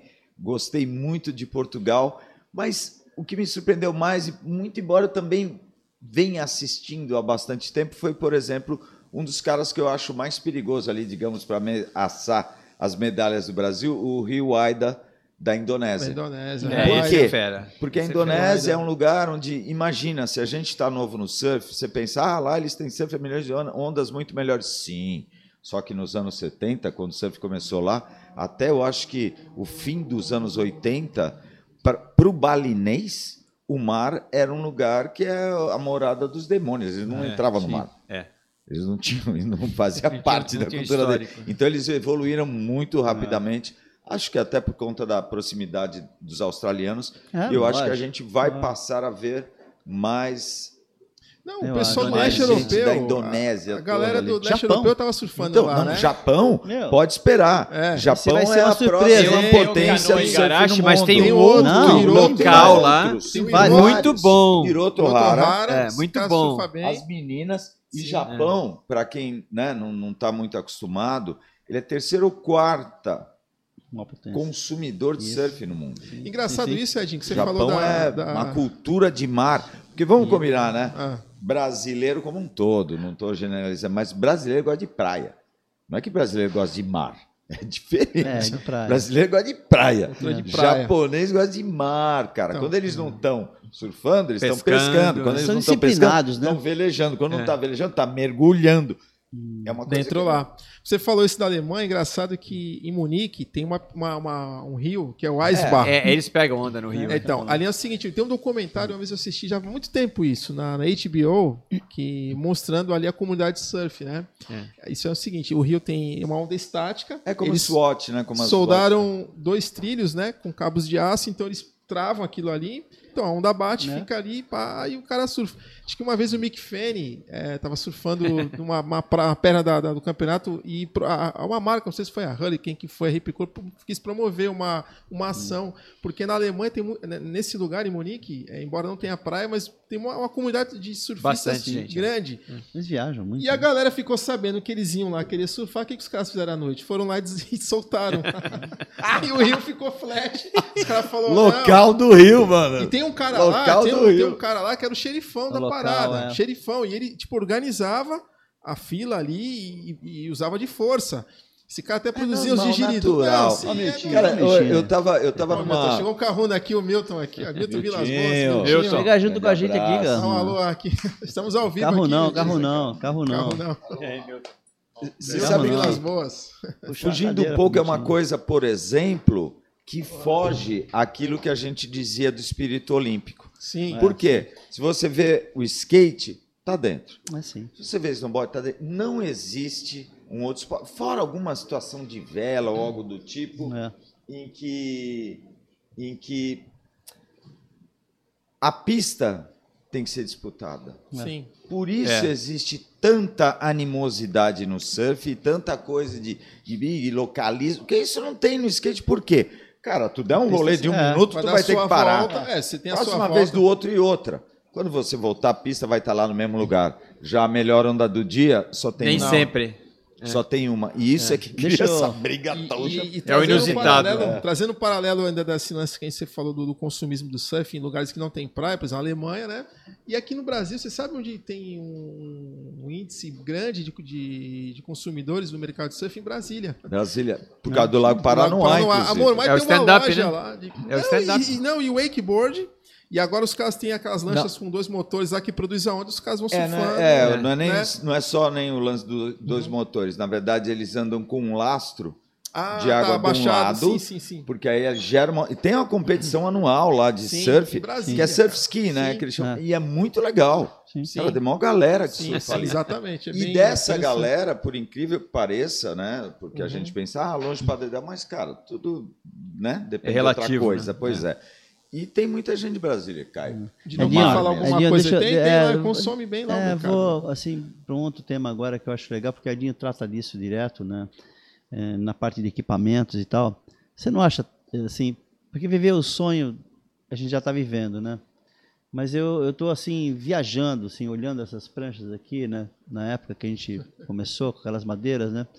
É, e acho incrível essa excelência de trabalho dos brasileiros fazendo com atrás de uma espuma de poliuretano, né? E aí, e, aí, por respeito mesmo, a gente vai se re- reportar lá o, o, o Coronel Parreira, etc., tantos outros do Rio e mesmo do Brasil, e todo aqui, né? Tito Rosenberg, Mudinha, etc., são feras. Mas viver um sonho é viver tudo, né? Então, assim, quando a gente tem lá um- uma, uma, uma, uma fábrica, que nem a Silver Surf, por exemplo, vou me reportar ela, que eu trabalho às vezes lá, ainda faço alguma coisa, e vejo aquele trabalho minucioso de Gepeto, cara, fazendo para o Ítalo, pondo as quilhas, com precisão, e os moleques voando. Tem o Wesley também lá, né? não, Wesley sim, Dantas. não, não só eles, mas É, digo, o Arthur né, Vilar, que é a revelação e agora. principalmente aqui da nossa cidade, é quando eu chego numa fábrica, bom, a gente competia, tudo bem, ganhamos lá, mas quando você vê um campeão mundial que, que usou um equipamento que saiu daqui, na nossa cidadezinha, né? Porque é uma cidadezinha perto das grandes potências que tem, mas é, eu acho notável isso, cara. Eu fico, eu fico super feliz, meu, de que o pessoal às vezes não entende o trabalho por trás do equipamento, que passa em várias mãos, não só o shaper, mas é, o que lamina, o que lixa, todos eles, o piro, o que pinta. Polidor. É, tudo isso Não, tem a é ver uma- com o uma- estado psicológico e, e o pique do cara. Ele tem vários tipos de modelo, tudo mapeado. de Eu falo, nossa, né? uau! Bem e quando eu forte. vejo, eu vejo uma por uma lá, às vezes. Eu falo assim, Tico, deixa eu ver, essa aqui vai, ah, essa aqui vai pra bala, deixa eu ver. Nossa, que amba, porque tem inúmeros shapers perfeitos do mundo, cara. JS, etc. Muitos caras bons. Mas eu vejo a do Ítalo também, vejo a do Medina também, falo, caramba, né? quantas pranchas boas, né? Pensa nos três primeiros do ranking. Não é? Então, são shapers brasileiros. E assim, eu vejo. E é isso, isso vem da escola do Careca, né? Do Patrô lá atrás, aquela galera toda aqui, do Homero, do Lagartinho, Tem do Flávio, lá- brasileiras e né? muitos gringos de estão usando Almir, de Cisco, de brasileiros, etc, etc, tá etc. Mas é muito legal quando chega nesse estágio. Então o surf, o surf, o surf em geral, o Brasil, o que o Robson falou, nós sempre tivemos talentos. E sempre tivemos eh, bons surfistas. Por isso nós andamos na contramão, porque a gente já estava à frente muito tempo, fazendo coisas, fazendo coisas, inventando, porque a- aqui tem uma escola de gênios aqui. Homero foi um gênio e é um gênio, um Da Vinci. Ele que, pá, Eduardo Argento. Argento. A gente aprendeu com Homero, imagina. É. Aprendeu com Homero. Sim, e Labarre também. Todos Labarre, eles vieram da Flavinho escola. Labarre, Por que, é. por que, que eu digo aprendeu, entre aspas? Porque é, tem algumas coisas durante o processo que ninguém sabia. Algo muito pouco. E Homero abriu a porta. Conta aquela história, Cisco, da, da prancha de Ubatuba. O que Homero, você o foi Homero, o festival Homero foi genial Da Wing. desde, Genial. desde Da Wing, que ele Ah, fez sim. a Wing. Tem uma É, história sim, interessante sim. essa daí. O, o Homero ele chegou numa época em É. que não havia o mínimo de industrialização. Não. No entanto, ele foi o primeiro, além de ser um grande protagonista da mudança de Super. design de pranchas, Super. da construção em si. E da experiência. Para quem não de sabe, nos anos 70 ele já tinha uma máquina de perfil em que ele copiava o fundo de Sim. uma prancha para outra. De Quem- desbastar quem- então- o bloco, ele já fez uma máquina Então, de shape. é, Esse- era uma daí, máquina né? de perfil que Isso, chama isso. assim. Eu, eu tava dentro dessa época, eu tava dentro da fábrica, porque a gente era do surf team. Não, não me reporto porque sou eu, não, não, é que tinha vários caras que estavam aí dentro, mas é, viver a genia- genialidade de perto, é, por exemplo, o meu trabalho hoje, vai, humildemente com as pranchas adaptadas, que ve- veio da, da- da- de ver cara criativo como aquele. Pois se eu não consigo fazer, vou ter que inventar. O Homero inventava e dava certo. Ele criava. Ele criava e criou muitas coisas. Né? O windsurf, por exemplo, no Brasil, ele fez um windsurf duplo, já da primeira lá atrás. Nem tinha windsurf Saulo mundo. cara. Nunes, né? Os caras. Saulo. Saulo pegava pra caramba. Horácio pegava pra caramba. Fia- Fez Bonza, fez Prancha Oca, até hoje eu não lembro. E, e na produção. quilha, né? E olha só. buracos, né? E olha só, que eu vou né? falar, na grande, na grande potência do Homero, quando ele trouxe e importou os uruguaios para cá com a máquina e tal. Bom, se você pegar hoje uma fábrica de ponta, que nem a Silver, que deve fazer vai 250 pranchas aí ao mês, no máximo da potência dela com 15 funcionários, Acho que não faz nem isso. é, mas vamos chutar, vamos chutar bem alto. Quantas Vamos chutar bem alto. Ah, o 50, Robson 60. sabe, ele trabalhava lá. 250 prancha, vai. Vamos chutar nu- É, numa época boa. Numa época boa, Sim, talvez sim, lá é atrás. Não média- agora, não digo agora, mas lá atrás talvez umas 200 pranchas por mês, Mês, deveria fazer. é, Próximo. perto disso. É, o que eu quero me menos. referir, vamos chutar Pouco menos. menos. Em média. 200. Em vai, média. pronto, fecha, 200 que é o número fechado. Em média, em média. Pois eu lembro na época que do Homero, lá vivendo a época, durante um certo tempo, durante um certo ano, que quase mil pranchas eram feitas lá dentro, tá? Exatamente. Por mês. Então, pranchas. se você se reportar as grandes fábricas do mundo, duvido que tenha alguém que tenha feito isso. Talvez Johnny Rice na melhor Porque- época aí, não, Chico, ah, não, aqui, sei, aqui não, mas Tavish no, no- no mundo sim, Sim, lá fora lá- sim. lá porque- fora sim, Mas por lá- quê? Porque o Homero desenvolvia questões. do- Ele foi o primeiro a ter a visão de criar uma outra marca, ele não queria nem botar a marca dele. É. Fazia a Kamehameha ou as Super. Gladson, que É. ele vende para uma É, grande é. rede, que seria, digamos, é- hoje uma C&A, uma Renner. Uma Renner, Ele sim. criou prancha pra- e vendia de baseada mesmo, É uma verdade. quantidade É. de prancha, como o Cisco está falando. É, sim, Ele criou maneiras de, de exatamente. É. praticamente Aprimorou, né? Ele aprimorou, é. industrializar E eu acho que aquilo. também foi pioneiro na questão de experiência, de experimentar equipamentos para cada tipo de surfista. Por exemplo, o Saulo era uma potência enorme em ondas grandes. Ele pegava uma prancha, um protótipo para ele, que eu não conseguia nem virar com uma Bonzer, por exemplo, e punha no pé do, do, do Saulo. O Horácio já era bom em onda média e pequena, então pegava uma prancha daquele jeito para E aí vários, o Tony, e aí a galera que foi do surf team, cada um tinha um jeitinho de fazer. É, mas ele fazia especificamente para você. E era uma briga, porque eu falei assim, essa prancha não, man, não quebra, não anda, não sei lá. Ele falou, não, tem que andar assim. Mas como tem que andar assim? E aí ele falava, e andava. Então, eu acho que essa, essa genialidade... Ele, na verdade, ele customizou. é, isso. Ele customizou, É. naquela época, as pranchas para É. cada tipo de. Muito surfista. legal isso, porque veio assim, a gente viu que era possível, né? É. Olha só, é, chegou uma pergunta pro Valtinho aqui. Para mim? A Sandra Regina quer saber o nome do médico que foi olhar o seu Ah, joelho. boa, boa, boa. Doutor Maurício Guerra, Sandra, é minha amiga. Doutor Maurício É, Guerra. então tá aí, Aí, Sandrinha. aí. Maurício Zenaide Guerra. Legal. Mas, Mas eu cara, acho que é mas legal é isso. Muito, é muito legal isso, né? É. O Homero, como você falou, né? O cara é um Da Vinci, tinha a visão. É. E essas pessoas que têm essa Não mente só ele, muito né? efervescente, de repente não sabia lidar com as coisas práticas do dia a dia ali. Ah, nem A gênio sabe. Não sabe. E- A equipe toda. O gênio tem a. Tem, tá- o, gênio, o, Artista, gênio, o é. gênio tem o dom de fazer as coisas difíceis simples. Simples. exato. Homero foi isso para nós naquela época. Tem uma história do Homero engraçada que me contou, acho que foi, não sei se foi o cara quem me falou, não sei se foi o Horácio, acho que um cara que trabalhava para ele tinha shapeado uma prancha, todo mundo começou a elogiar. E o cara ficou meio cheio da bola lá na fábrica, né? E chegou aí, Homero, viu minha prancha lá? O fulano veio aqui, falou que a prancha é mó legal, não sei o quê. Ele, é, deixa eu ver. Aí viu o shape, falou assim, pô, deixa na minha sala que depois eu quero ver um. Aí o cara, pô, o mestre vai. Deixou a prancha lá. No dia seguinte, o cara voltou, a prancha estava mordida de fora a fora. Acho que é você que contou essa história. Ah, bom, mordeu tem muita. é, é essa, essa, essa tem, uma, é, tem muitas coisas, mas essa é parte mais. Não, que é é, pro cara, o cara ficou meio pá, acho que quis Assim, todo, todo gênio, todo, tem, todo gênio tem a sua loucura. E a, e a loucura, às vezes você tá ali na loucura, você passa por isso. Tem, É, várias- mas- tem uma. mas- tem uma Mas É. os loucos movem o mundo. é, então, os normais não. genial. Os norm- pros normais Genial. tá tudo bem. Agora, os loucos movem quem trabalhava com ele tinha que ser bom trabalhando, porque Ah, ele era muito rigoroso. Por exemplo, o João de Deus. Gente arquiteto, finíssima, adoro o João até hoje. arquiteto, um gênio, mas um gênio de ponta. Um cara Hum. incrível. Naquela época, ele fazia o pinline.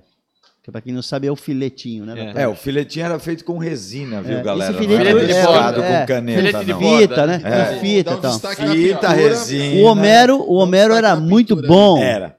mas o João de Deus Cara, Era espetacular. era um filete Mora de um milímetro, dois milímetros, na mão, Florianópolis na hoje mão. faz É, barcos. impressionante, ele é muito bom. E eu lembro que teve um concurso no Brasil. Você tem uma ideia, o nível da pessoa que trabalhava com ele. Então, além de que ele era um cara genial, ele tinha com ele gênios também. Eu- o- o- esse concurso que teve do Dodge Dart, Dodge, né, aquele laranja que tinha, Era o Charger. é, Charger, É que que, tinha, que, portas, tinha que com a porta estilizar, tinha que customizar, tinha que customizar esse Tinha desenho. uma Ele parte estava preta em cima. então, assim, o concurso duas- abriu para os arquitetos do Brasil, todo, designers do Brasil inteiro. Quem ganhou foi o João de Deus, que era um Caramba. surfista. E era É, gente finíssima. Ele algo- vinha surfar aqui no Canal 1 com a Então, gente. assim, quando- é. Ele e o irmão dele, né? É, quando a gente vê aqui o cara fala, ó, você fez um filetinho legal, deixa eu ver, pô, legal. É, Isso, o- nos anos 70 o os caras faziam da- na mão. É uma pintura, sabe?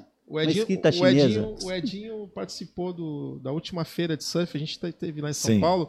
O pessoal lá, o. Da Board Trader. É, o Board Trader, o, esqueci o nome dele, o Quem? que organizou. No o- pavilhão Jones. O indústrias. Jones, ele Jones. fez lá o Master of Shapes, que o Neco foi um dos juízes, tinha uma sala de shape No pavilhão das indústrias ali eu fui também. para reproduzir um shape do. A última foi do, do Argento, Dudu, né? Foi do uma A Dudu. última foi uma, uma Stinger. uma Stinger. Então, do Argento. fazer ali e tal. O Tico participou. Quem ganhou, acho que foi o Gregório, né? Da Aerofish, acho, se não me engano, né? Na última, acho É, que foi, foi o o Gregório. Gregório. Pô, que legal isso. Você a reproduzir outra, uma prancha dos anos 70, né? Uhum. O cara tinha que riscar o line ali na mão e tal. Por isso é muito legal. Cara. É, Isso é, e- é, interessante. é Mas é muito uma legal pena isso. que é. esse tipo É, de que coisa coisa não- não- É uma escola, acaba, né? Uma acaba sendo inviável no Brasil por um monte de É, questões, exatamente. inclusive e talvez principalmente a financeira. Porque na Califórnia, nos Estados É Unidos, normal. Flórida, Isso você é tem normal, é. isso duas, É, três tem, por ano. tem, tem, Tem tem. muito acontecendo. Porque essa troca de informação é muito legal, né? Não fosse você, por exemplo, lá nos anos 60 ir para o Rio, não ia nem ter visto nada. Não ia fosse o casamento que eu fui. Ó, tá vendo? Como o casamento é, É, bom. foi bom. Aí não, não, não pegasse uma revista na mão para falar, ah, meu Deus, Mandei fazer uma 96 e 96 e diminuiu tá tão diminuindo as pranchas. Estava lembrando aqui agora, ah, quando a gente foi para Califórnia, não foi da- dessa vez, foi quando eu fui com o Rafa, voltando do Havaí, fomos para lá e, e fomos, fomos na Hansen, e lá estava o Phil Withers, é, lá assinando uma prancha. E aí me, me veio agora uma ideia aqui, uma, uma lembrança, uma reflexão, na verdade. É, vendo o Phil lá e assinando o bloco, e tinha dois senhores, um casal lá, com a mão para trás, com o maior respeito, cabelo branquinho, assinando aquela prancha lá de 3 mil dólares que o Phil estava lá. Lógico, obviamente que alguém virou a borda para ele, porque já tem bastante idade, mas somente a assinatura dele. E aí, recentemente, eu, eu fiquei muito feliz de participar de um. Estou fazendo um curta sobre Horácio. Hum, Sabe? E, e a Viking, a Christian Walters, lá junto com a Viking lá. A Sophie Waters E- está dirigindo Então a Sophie está fazendo a filha do Christian e fiquei muito contente de estarem fazendo uma, uma- de uma maneira respeitosa com os Shapers que tiveram um grande nome, porque o Horácio foi um gênio também, vindo da, da- né? Sim, e que sim. mostrou também as coisas da garagem, né? O- a- essa coisa da garagem, fazer parte da garagem, foi o Horácio que trouxe, porque o Homero era fábrica. Fábrica. Ele trouxe para garagem, no underground mesmo. E isso e, e coisas muito legais. E aí, eh, lembrando que a minha prancha quando eu fui para o Havaí, quando eu ganhei o Campeonato Brasileiro aqui, que Horácio fez dentro da casa dele que não tinha luz nenhuma, com um saquinho de leite eh, na mão assim, dando banho e com ralador de coco, etc, que todo mundo já sabe essa história, mas eh, basicamente com a luz do leste batendo na janela para iluminar só aquele momento, aquela hora que ele passava para shapear minha prancha. E eu falei assim, "Pô, assim, genial que o Christian está ajudando a essa história dele, montando, esse, criando essa história, mas também replicando pranchas que ele fez naquela época Isso é legal. na mão e está filmando tudo isso. Achei incrível, porque isso é, vindo de uma filha, de uma família de surf. Eu fiquei muito feliz e falei assim, Sophie, é inacreditável o que você está fazendo, porque eh, todo mundo precisa desse, É um desse- resgate, né? dessa história, porque o futuro só, só vai ter futuro quem tiver essa história marcada, né? É. Isso é muito legal. É um que resgate. no caso- interessante que no caso do Brasil, a gente passa pela situação em que a gente praticamente tem que reconstruir a É, nossa exatamente. história. Não tem um... Porque, Porque não nunca foi do- foi a da história do brasileiro É, é. fotografar, meu Deus, quem que tinha uma câmera e filme para mandar revelar? Às vezes pra perguntam para mim, você não tem fotos daquela nada. época? Eu não tenho porque não era hábito Não, daquilo. não né? era cultural, hábito dos é, brasileiros. não era hábito. Quando me perguntam, pô, mas tem, não tem foto? Não, não tem, brother. Cara- e até os primeiros, sei lá onde foi parar. Uma, uma eu joguei de cima do Maluf. Na época gente que fez. a gente estava captando as imagens para o documentário do Cisco, é, eu dei sorte que o, o- mora lá no litoral, seu amigo Nicola, tinha o Nicola, Super sim, 8 desses caras na década de 70 aqui, É. que é Bramara. Era pô. coisa raríssima. E eu fui buscar, eu tive que eu fui lá até lá São Sebastião, peguei com o Vinícius que estava com o irmão dele, é. trouxe para cá, digitalizei isso daí, tive que tratar algumas coisas É. porque estava muito ruim para poder ter uma nitidez para a gente poder passar no cinema, né?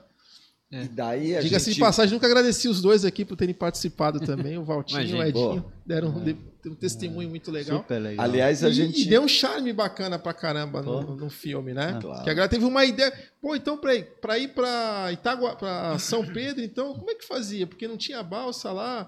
É quem vinha, não se tinha Eu que dar lembro- eu a lembro- volta. eu lembro- não eu tinha lembro a estrada bem- Eu lembro bem quando a gente passava, a gente Tinha que ir pegava. pra Bertioga dar a E volta, a gente né? pegava Boracéia. No final Sim. de Boracéia, tinha lá um maldito de, um- de um- de um- uma pontezinha que quando a maré vinha, você tinha que esperar a maré ir para você passar, porque É. senão você atolava. Tem no filme essa ponte lá, os caras passando. E a Serra de Boiçucanga e Maresias, quando chovia, você subia. e eu tinha um. Fiat 147, Ah. o bicho subia, daqui a pouco descia. Subia, Nossa. era, era, era uma. Era uma, era uma, era uma Essa Meu tava Deus bem, meu pai fazia de Dodge Charger, né? É, que você tava é, falando. Dodge, é, Dodge. Bom, Meu, porque eu mas- tinha casa em Juqueí, eu não, né? Meus pais, É. desde Pô, eu lembro 67. disso, cara. Então, na real, a primeira vez que eu surfei no litoral norte, eu surfava desde 70, 70, mas a primeira vez foi em 72. E aí, desde então, também me internava Porque lá. aí né? passei um Ah. perrengue uma vez na frente daquele hotel dos franceses, que tinha aquele maldito roda-moinho ali para sair dali. Não, não. E essa questão da, da, da Sophie, de estar resgatando É. essa história, isso é muito legal. O Jaime viu desfez também com Licergia, né? É, entre outros filmes, tem um, um menino do Rio lá, o Scatene, acho que é o Pedro, né? Pedro, eu não sei o sobrenome dele, um longboard, um logger, que também Ah, faz uns filmes legais pra caramba. Tem, tem uma galera aqui que tá, tem essa Ah, preocupação. Eu acho, eu acho Aquele que filme do Picuruta, É, sim, do várias próprio das Picuruta. cenas que tem lá foi Sim. graças à, loucura Memória, é. nossa em Ah, 82 sim, sim, sim, de gravar em Super 8. Eu editei duas horas e meia de Super 8. Sim, do Picuruta tem umas coisas. tudo troféu, gravado pelo Mickey tal. Hoffman. Sim, sim. Que legal. E, E tava com quem esse acervo aí? Nada. Tava com o Mickey? Então, não, tá, é, tava com o Mickey um tempo, aí ficou na minha mão, a gente perdeu, mas aí eu acabei Nossa. trocando com, com o pessoal da produtora. Então eu Sim. falei, ó, digitaliza pra mim e pronto, tá dada Tá permissão para usar as É, imagens. Edinho, ó, o- deixa eu. é, Desculpa, só, o próprio 70 e tal, que eles fizeram, o programa foi bem legal também, né? Que, na verdade, eles começaram com uma ideia de fazer uma- um panorama, aí começou o neguinho a gritar, pô, mas tem o Sul, peraí, mas tem história de Santos. A produtora entrou em contato com você, a Vivian Lynch, É, né? Pô, é. você não tá falando de Santos? Santos também tá inserido. Eu dei umas que, pita, tiveram pitágoras. que estender pitadas, os né? episódios para poder contar a história toda, O 70 né, e tal tem uma frase que eu nunca vou esquecer, dita pelo Ricardo Bocão. O que, que você Perguntam tem saudades? para ele é, assim: o que você tem saudades dos anos 70? Ele fala tudo. tudo. Fala por mim. Bom, é. Responde por O mim. Ricardo Bocão, que também Tudo. é convidado nosso, em breve vamos estar aqui com ele virtualmente É, lá do sim. Rio, em breve. Edinho, assim, voltando um pouquinho assim, olhando você, e eu lembro que você fez a, a tradução do Eddie Woodgo, né, do livro. E, bom, foi incrível, porque o meu inglês não, não flui, não é igual ao seu. E quando você fez a tradução lá atrás, eu lembro, vendo o livro, você foi tão fiel a- a- às coisas né, que que estavam ali reportadas do Ed. E foi essa produção sua, né? Isso contribuiu muito para um monte de coisa, sabe, Edinho? Eu tenho que te agradecer porque ainda comento que é um dos livros que eu indico para o pessoal ler e que foi um amigo meu que a gente toma cerveja junto e toca violão junto que fez. E como é que tu sentiu, né? Porque é uma honra, né? Poxa, podia ter dado para todo mundo, né? Mas foi para você, Edinho. Como é que se sentiu? Fala para mim, cara. Uma honra e uma responsa Fala para esse pessoal aí que danada. está assistindo. Porque, É. vou lhe dizer, tremia na Hum. base. Não fosse a sempre incrível ajuda literária da, da Cris, Cris Shine, para quem não É. sabe, a esposa do Careca, do da Careca, Shine, mas sim. a É. Cris sempre foi uma grande parceira é, literária. A gente já escreveu livros juntos, já, é, ela sempre participou legal. de todas as revistas que eu participava. É, é minha mentora literária, digamos Esqueci até de assim. falar, um abraço pro Rafael, o filho Pro desse, Rafa que da também é um filmmaker da Que Flamboyard. virou é, Muito filho legal. de peixa, né? É. O, o E surfista peixe da prancha juntou, vermelha, cara, o Edinho é. fez a locução, eles fizeram um, um paralelo ali com o Bandido da Luz Vermelha, o Andrew, muito O Andrew canastrão de bigodinho. Cara, tem um curta, tá na internet, tá no, acho que no YouTube isso aí, né? No canal do Rafa. É. A gente Na homenageou o Flamboyard. Rafa aqui no É, último filme, veio a gente deu um troféuzinho pra ele, É, o eles troféu um Surf às trabalho Ondas. Fazer um trabalho super Muito legal. legal, Rafael, Mas gente foi boa até demais. por conta da, da, da editora Gaia, na verdade, o Dondão também, o Fernando Costa Neto, aí coisas acabaram me indicando ali, eu estava Legal, com uma cara. relação com os caras e acabei fazendo essa tradução que foi, eu vou te falar, cara, foi um prazer, mas Difícil. Foi um peso, porque né, você traduzir muito, ali não. do Sean Holmes, tal coisa, tinha um monte de coisa que a Não, gente não muito. Sendo conhecia. quem ele foi, né? É. É, é pesado. Não, sim. imagina, né? Seríssimo. Muito Pô, incrível. Muito Eu, incrível eu, isso. eu vou te falar que eu tenho um orgulho e uma eu fiquei, felicidade eu fiquei muito honrado também, porque assim, eu somo com você tua alegria e ao mesmo tempo feliz, porque, puxa, como, né, assim, a gente passou por tantas coisas, né, e quando te delegam alguma coisa, por exemplo, a, a confiança que eu tenho, que o pessoal tem na escola, coisas assim, que vai, você fala assim, caramba, que legal, né, porque a gente, é é legal a gente contribuir, né, o legado, deixar o legado dessa, esse viés teu cultural, né, da música, da, da, da- literatura, das produções de vídeo, isso, isso influencia, por exemplo, é isso que eu queria chegar nesse ponto. Ah, quando eu vejo a Sophie, né, que vem de uma família, das gerações de surfistas, produzindo, cara, é isso que eu quero chegar. Nem tanto porque qualquer pessoa pode fazer, o Robson, por exemplo, um grande exemplo que eu falei, Robson, tem certeza de fazer isso aí, pô, né? Não é uma coisa comum, né? E aí, quando você vê essa produção, ou mesmo isso aqui, uma estrutura que a Miwa te, te, te cede, isso é uma evolução. A gente não tinha é, nada, a gente não tinha ninguém que pudesse acreditar que fosse possível isso aqui, por exemplo, né? que a Miwa oferece para a gente aqui, para a gente possa falar para as pessoas escutarem. Mas eu digo que é, talvez o tempo, né, o tempo que levou, né, é, ainda é curto, pequeno, né, mas a influência, sim, a semente do Júlio, do Osmar, do Valtinho, Foi plantada nossa, na gente. foi plantada. Tanto é que a Sophie está produzindo, que o Robson vem produzindo, e, e sei lá se a música vai influenciar, sei lá o que eles estão escutando um dia vai abrir, né? Mas você vê, minha filha tem 15 anos, ela pega a onda, gosta de tocar o ukulele, brinca de surf. Hoje, isso tudo realmente é um sonho, porque não tínhamos nada, nem parafina, não tinha nada. No final, vir A aqui. parafina isso é- é- era no dia 2 de dezembro, quando eu tinha Iemanjá na praia. A gente Ah. pegava Mas as sacas, as Então, sacas de feira da mãe da isso, gente cara. e Muito vinha honrado, buscar a né? parafina das, da- das oferendas de Umbanda. Mas que tinham na esse, até esse Né? E formato. hoje a gente tem a melhor parafina do mundo, mundo. sendo feita aqui. Um Guarujá. Isso aí. Esse Guarujá. formato, Cisco, até na questão do, do podcast, que até o Edinho citou aí, que a, fa- a falta de, de informação que tinha, por exemplo, no meu caso, eu me inspirei muito no Mauro Rabelé, que tinha um programa na 95, o Rádio Surf, que ao ar a gente ficava querendo esperar, e muitas vezes é aquilo que você falou, que ele, dava, ele ia acompanhar o campeonato E aí ele vinha no orelhão e dava os resultados. Ó, a bateria tal, passou fulano, ciclano. Movido e pela no paixão, final, né? E no final de semana, eu não lembro se era domingo à tarde, eu não lembro qual é o dia exato. O Mauro, se estiver nos assistindo, depois ele nos avise aí. É, ele passava depois o resumão todo ali e tal, era bem legal. E ainda. Ele, o próprio Paulo Lima. Paulo da Lima, da Trip, também, também. é, o Realce também. também. foi escola pra todo mundo, né, cara? O Realce foi um Não, marco. Bocão, né, que você Bocão e o, Queira ou não, o o Antônio cara é o Ricardo. cara que tem um programa de surf há mais tempo no ar, talvez no mundo, porque Sim, cara, sim. tem quanto agora? 30 anos, Tá, talvez? por aí. 30 anos por Não, aí. e, e é engraçado que uma vez eu vi o Uhum. Bocão falando que ele tava na Austrália, ele com a câmera, um dia um cara chegou pra ele e falou assim, "Ô, vem cá, meu, é, o que, que você tá fazendo com essa câmera? Que eu vejo você andando pra cima e pra baixo aqui. Ele falou, não, cara, eu tô filmando aqui o campeonato, vai pra passar onde? Eu vou passar no Brasil. Ele, Brasil? Ele é, eu acabo de filmar aqui, mandou uma fita pra lá, e tem um- eu tenho um programa lá. Ele falou, não, cara, mas a gente não tem nem isso aqui, você tem isso lá. Você, sabe vê que, que, é uma- coisa legal que, É, que os isso caras é bancaram ali, acreditaram no sonho, mesmo tomando. Mas, cara, Cortada quando, na quando cara. você vê, e aí é que eu sempre. é, Não é por ser santista, eu acho que a importância de San... Eu não sei porquê, mas acabou se tornando um centro realmente de uma importância assim gigante. Hoje eu conversava com meu pai e minha mãe, e justamente eu mostrando umas fotos, ele estava mostrando aquelas fotos antigas, né? Ó. Porque mandaram para mim, tem coisa, eu falei de ti.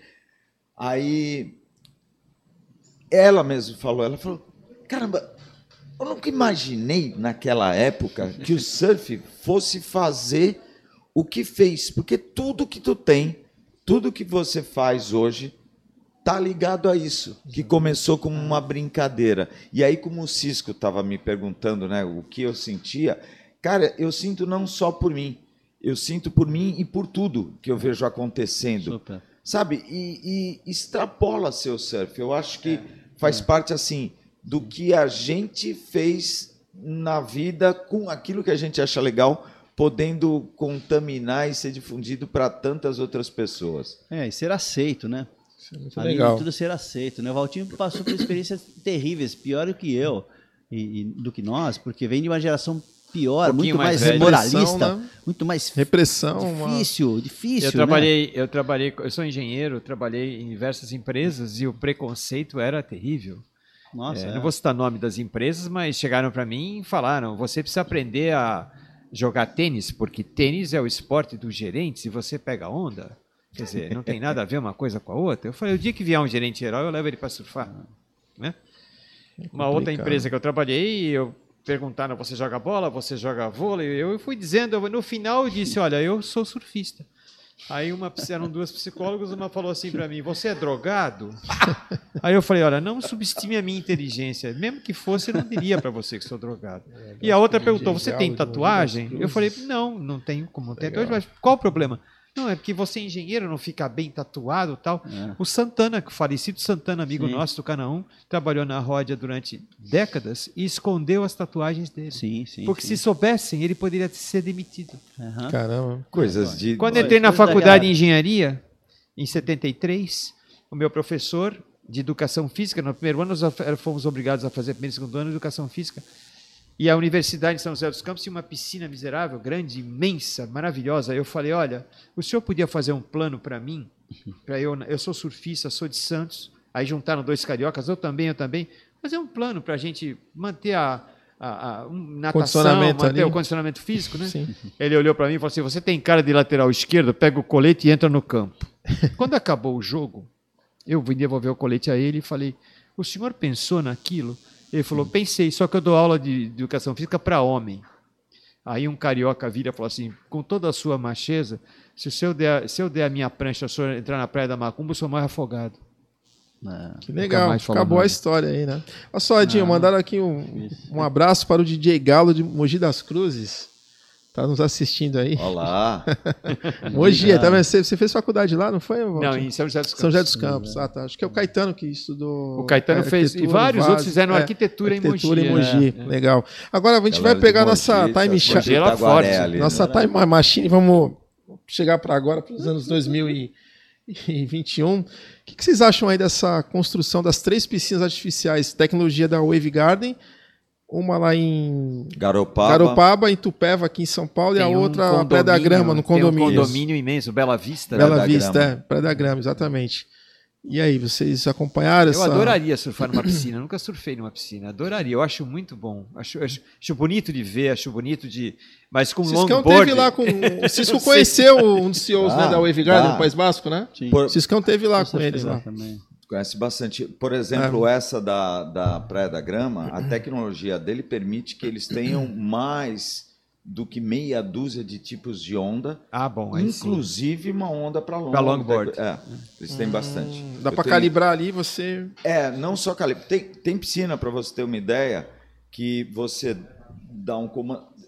Tem um setup de ondas que você escolhe, inclusive com umas que o fundo sobe numa parte Sim, da piscina cavada. Então. para criar Ficar mais cavada. Não, né? para criar uma, uma quebra no meio Boa. da onda da parede para tu poder dar aéreo. Ah, que tem, força, uma tem, força. tem ah. toda essa coisa. Tem onda além de overhead com tubo. O que acontece? Ah. Quanto maior a onda, maior o período, como no mar. Portanto, você não consegue ter o mesmo número de ondas que você tem por hora quando a onda é menor. Tá, tudo isso. Lógico. Mas, cara, eu acho que essa Incrível, tecnologia, Veio pra você que é engenheiro, ainda, É. engenheiro vai saber melhor que. Isso tem tudo para dar certo, contanto que você consiga viabilizar. Por exemplo, a do Kelly vira quase impossível quando tu pensa o tempo que tem, a É. distância que tem. Ela financeiramente não se banca se não tiver outra coisa em volta. É. Tipo uma lanchonete, É, um uns hotel, restaurantes, uma cassino coisa, e tal, algumas é, coisas ela ali. sozinha não sei. Porque a quantidade de energia é muito para grande. gerar uma onda É muito grande. E engraçado que a do Kelly tem um problema ali do vento, né? Muita gente não sabe disso. Ah, do vento, a do Kelly nem é tão ruim. Porque a do Kelly vai e volta. Você Sim. tem mais chance de que, pelo menos de um lado, vai ser De um lado vai ser ruim, mas do outro vai de- ser favorável. É, as outras da Wave Garden só vem pro mesmo lado, meu amigo. Ah, Se for é. Marau, é Marau na esquerda e na direita. Ai, ai, ai. Mas esquece isso. Daqui a É, pouco faz isso, cobertos com é. dois ventiladores. Os caras na Alemanha Não, não, fazem não. No, no sentido. eu tô- campeonato de windsurf indoor. É, não, o que eu tô te falando, é Dubai- Em que. Dubai tem, tem, tem pista de, de, de, de De snow- gelo, de, de snowboard. Não, não, mas o que eu que quis dizer é é no sentido de que, embora o cara tenha, tenta controlar, né? O homem tenta, tenta controlar algo que é natural, ele vai sofrer uma influência da natureza ali, entende? é água, inevitavelmente. É água. Não, não digo questão do vento, É, não, e água? climática e água, Água, exatamente. meu amigo, não vai ter uma onda igual a outra nem na piscina. Agora, uma pergunta, É. uma pergunta, uma pergunta que, me, que me vem à mente algumas vezes. Será que ah, o material usado nas pranchas para mar seria o mesmo para as pranchas de piscina? Não, É não, não, não, não. Não, isso já, isso já até foi um teste lindo, É, né? Assim, Diferente. é uma, uma das grandes coisas da piscina é a, a, a chance que os shapers têm de realmente testar Exatamente. equipamentos quanto a design e aí inclusive material. Então, na piscina normalmente todo mundo tem optado por EPS Sim, ou alguma construção parecida, porque tem uma flutuabilidade Maior, maior, maior. A densidade doce. é a, E a densidade diferente de água da água doce diferente. densidade de água É, salgada. água né? água E aí a- salgada é 1,020, se não me É, engano. é. A flexibilidade é da prancha é diferente. E outra, você não rema nada. Portanto, a prancha não tem que ter nada de flutuação. Para Tem que quê? entrar quase em pé. Puf, Ela já vai ter energia própria ali gerada. Você já vai- entra na onda e tchau. Então, por exemplo, o diferente. Felipe É venceu é. com uma construção interessante toda de carbono, EPS, tal coisa, desenvolvida lá pelos Zove. Sim, e sim. Uma, uma fábrica de glass lá, é, americana mesmo. Eu- Mas é. sim, e, e eu acho que a gente vai ganhar muito Com certeza. em, em desenvolvimento técnico. Novos materiais, novos É, porque dá chance de filmar e subaquático. E repetir, né? e certa água é transparente. E repetir, repetir repetir. a mesma repetir, coisa no mesmo lugar. repetir, O que o Cisco avançar. falou, que ele sentiu orgulho de ver uma prancha feita aqui na cidade, sendo. é, tendo recebendo os holofotes, o Ítalo sendo campeão, teve uma coisa interessante também. Que até o Teco contou no outro podcast, que o Kelly Slater, eles, eles fizeram quatro pranchas pro Kelly, né? É, foi. Feito aqui. É, vê que coisa, né? Que é uma O coisa que Kelly- até então atrás. Você, você surfou com ele onde? Em Bali? Com o Né? Kelly? É, onde foi? Em Maldivas? um monte de lugar, Um monte de lugar. Ai, que legal. O Kelly- Não, Rabiou Sim, ele é. não? não, é Não. mó- mó chato. Não, não é chato, não. que Ele é, esse ele é esse é de o lance boa. do esporte do É. surf. Tá perto do teu ídolo, 11 Isso, isso não né? existe em outro esporte, meu amigo. No É beisebol o- você não chega, no basquete você não chega nunca, no futebol você não Vocês me consegue. É, fizeram- amigo, é o O Você- surf está vocês dentro da me água. fizeram lembrar uma coisa, exatamente nessa linha de raciocínio. Quando nós fundamos o Pioneiro Surf Club em 2005, eu entrei numa bateria uma vez com os dois irmãos Paioli, entrei com o Tiola e entrei com o Santana. todos os meus ídolos. Todos os ídolos, então. eu era o mais vagabundinho ali naquele negócio, fiquei pensando, caramba, É. eu nunca pensei na minha vida que eu É. fosse surfar Junto com o Zé, é. com o Chico Paioli, com o Santana, com o Tiola, e eu tô aqui agora. Eu fiquei, eu fiquei quase que é- parado olhando eles surfar. Lógico. Sabe que é, é, é um dos grandes É um diferenciais negócio emocionante pra gente. Exatamente. E o fato de estiver rolando um campeonato pode ser da elite mundial. Você pode entrar na água do lado e estar no mesmo mar, e assim que os caras saírem, você está jogando bola no Maracanã. É a mesma coisa, que É. acabou de ter um jogo da seleção brasileira e você vai lá no campo. É. E no campo, tu ainda vai encontrar com o cara e pegar Exatamente. onda, até rabeia, o cara se marca.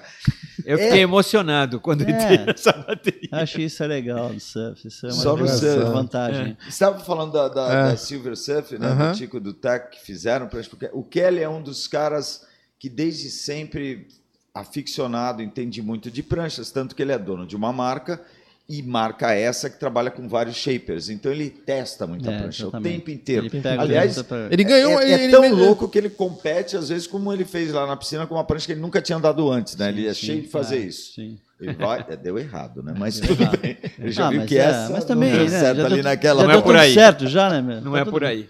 É, ele, tem, ele tem, pode ter essa liberdade, né? Vamos mudar cara- um pouquinho meu, meu foco É. aqui agora. Eu acho que, por exemplo, é, pai, a minha experiência com a escola pública de surf, desde muito tempo atrás, e com essa coisa da abertura da escola pública e a segurança para a família, ah, 70%, 80% do surf que entra lá são mulheres. Isso já vem vindo, né? Mas antigamente era uma, vai para casa, sei lá. hoje são centenas, principalmente longboard.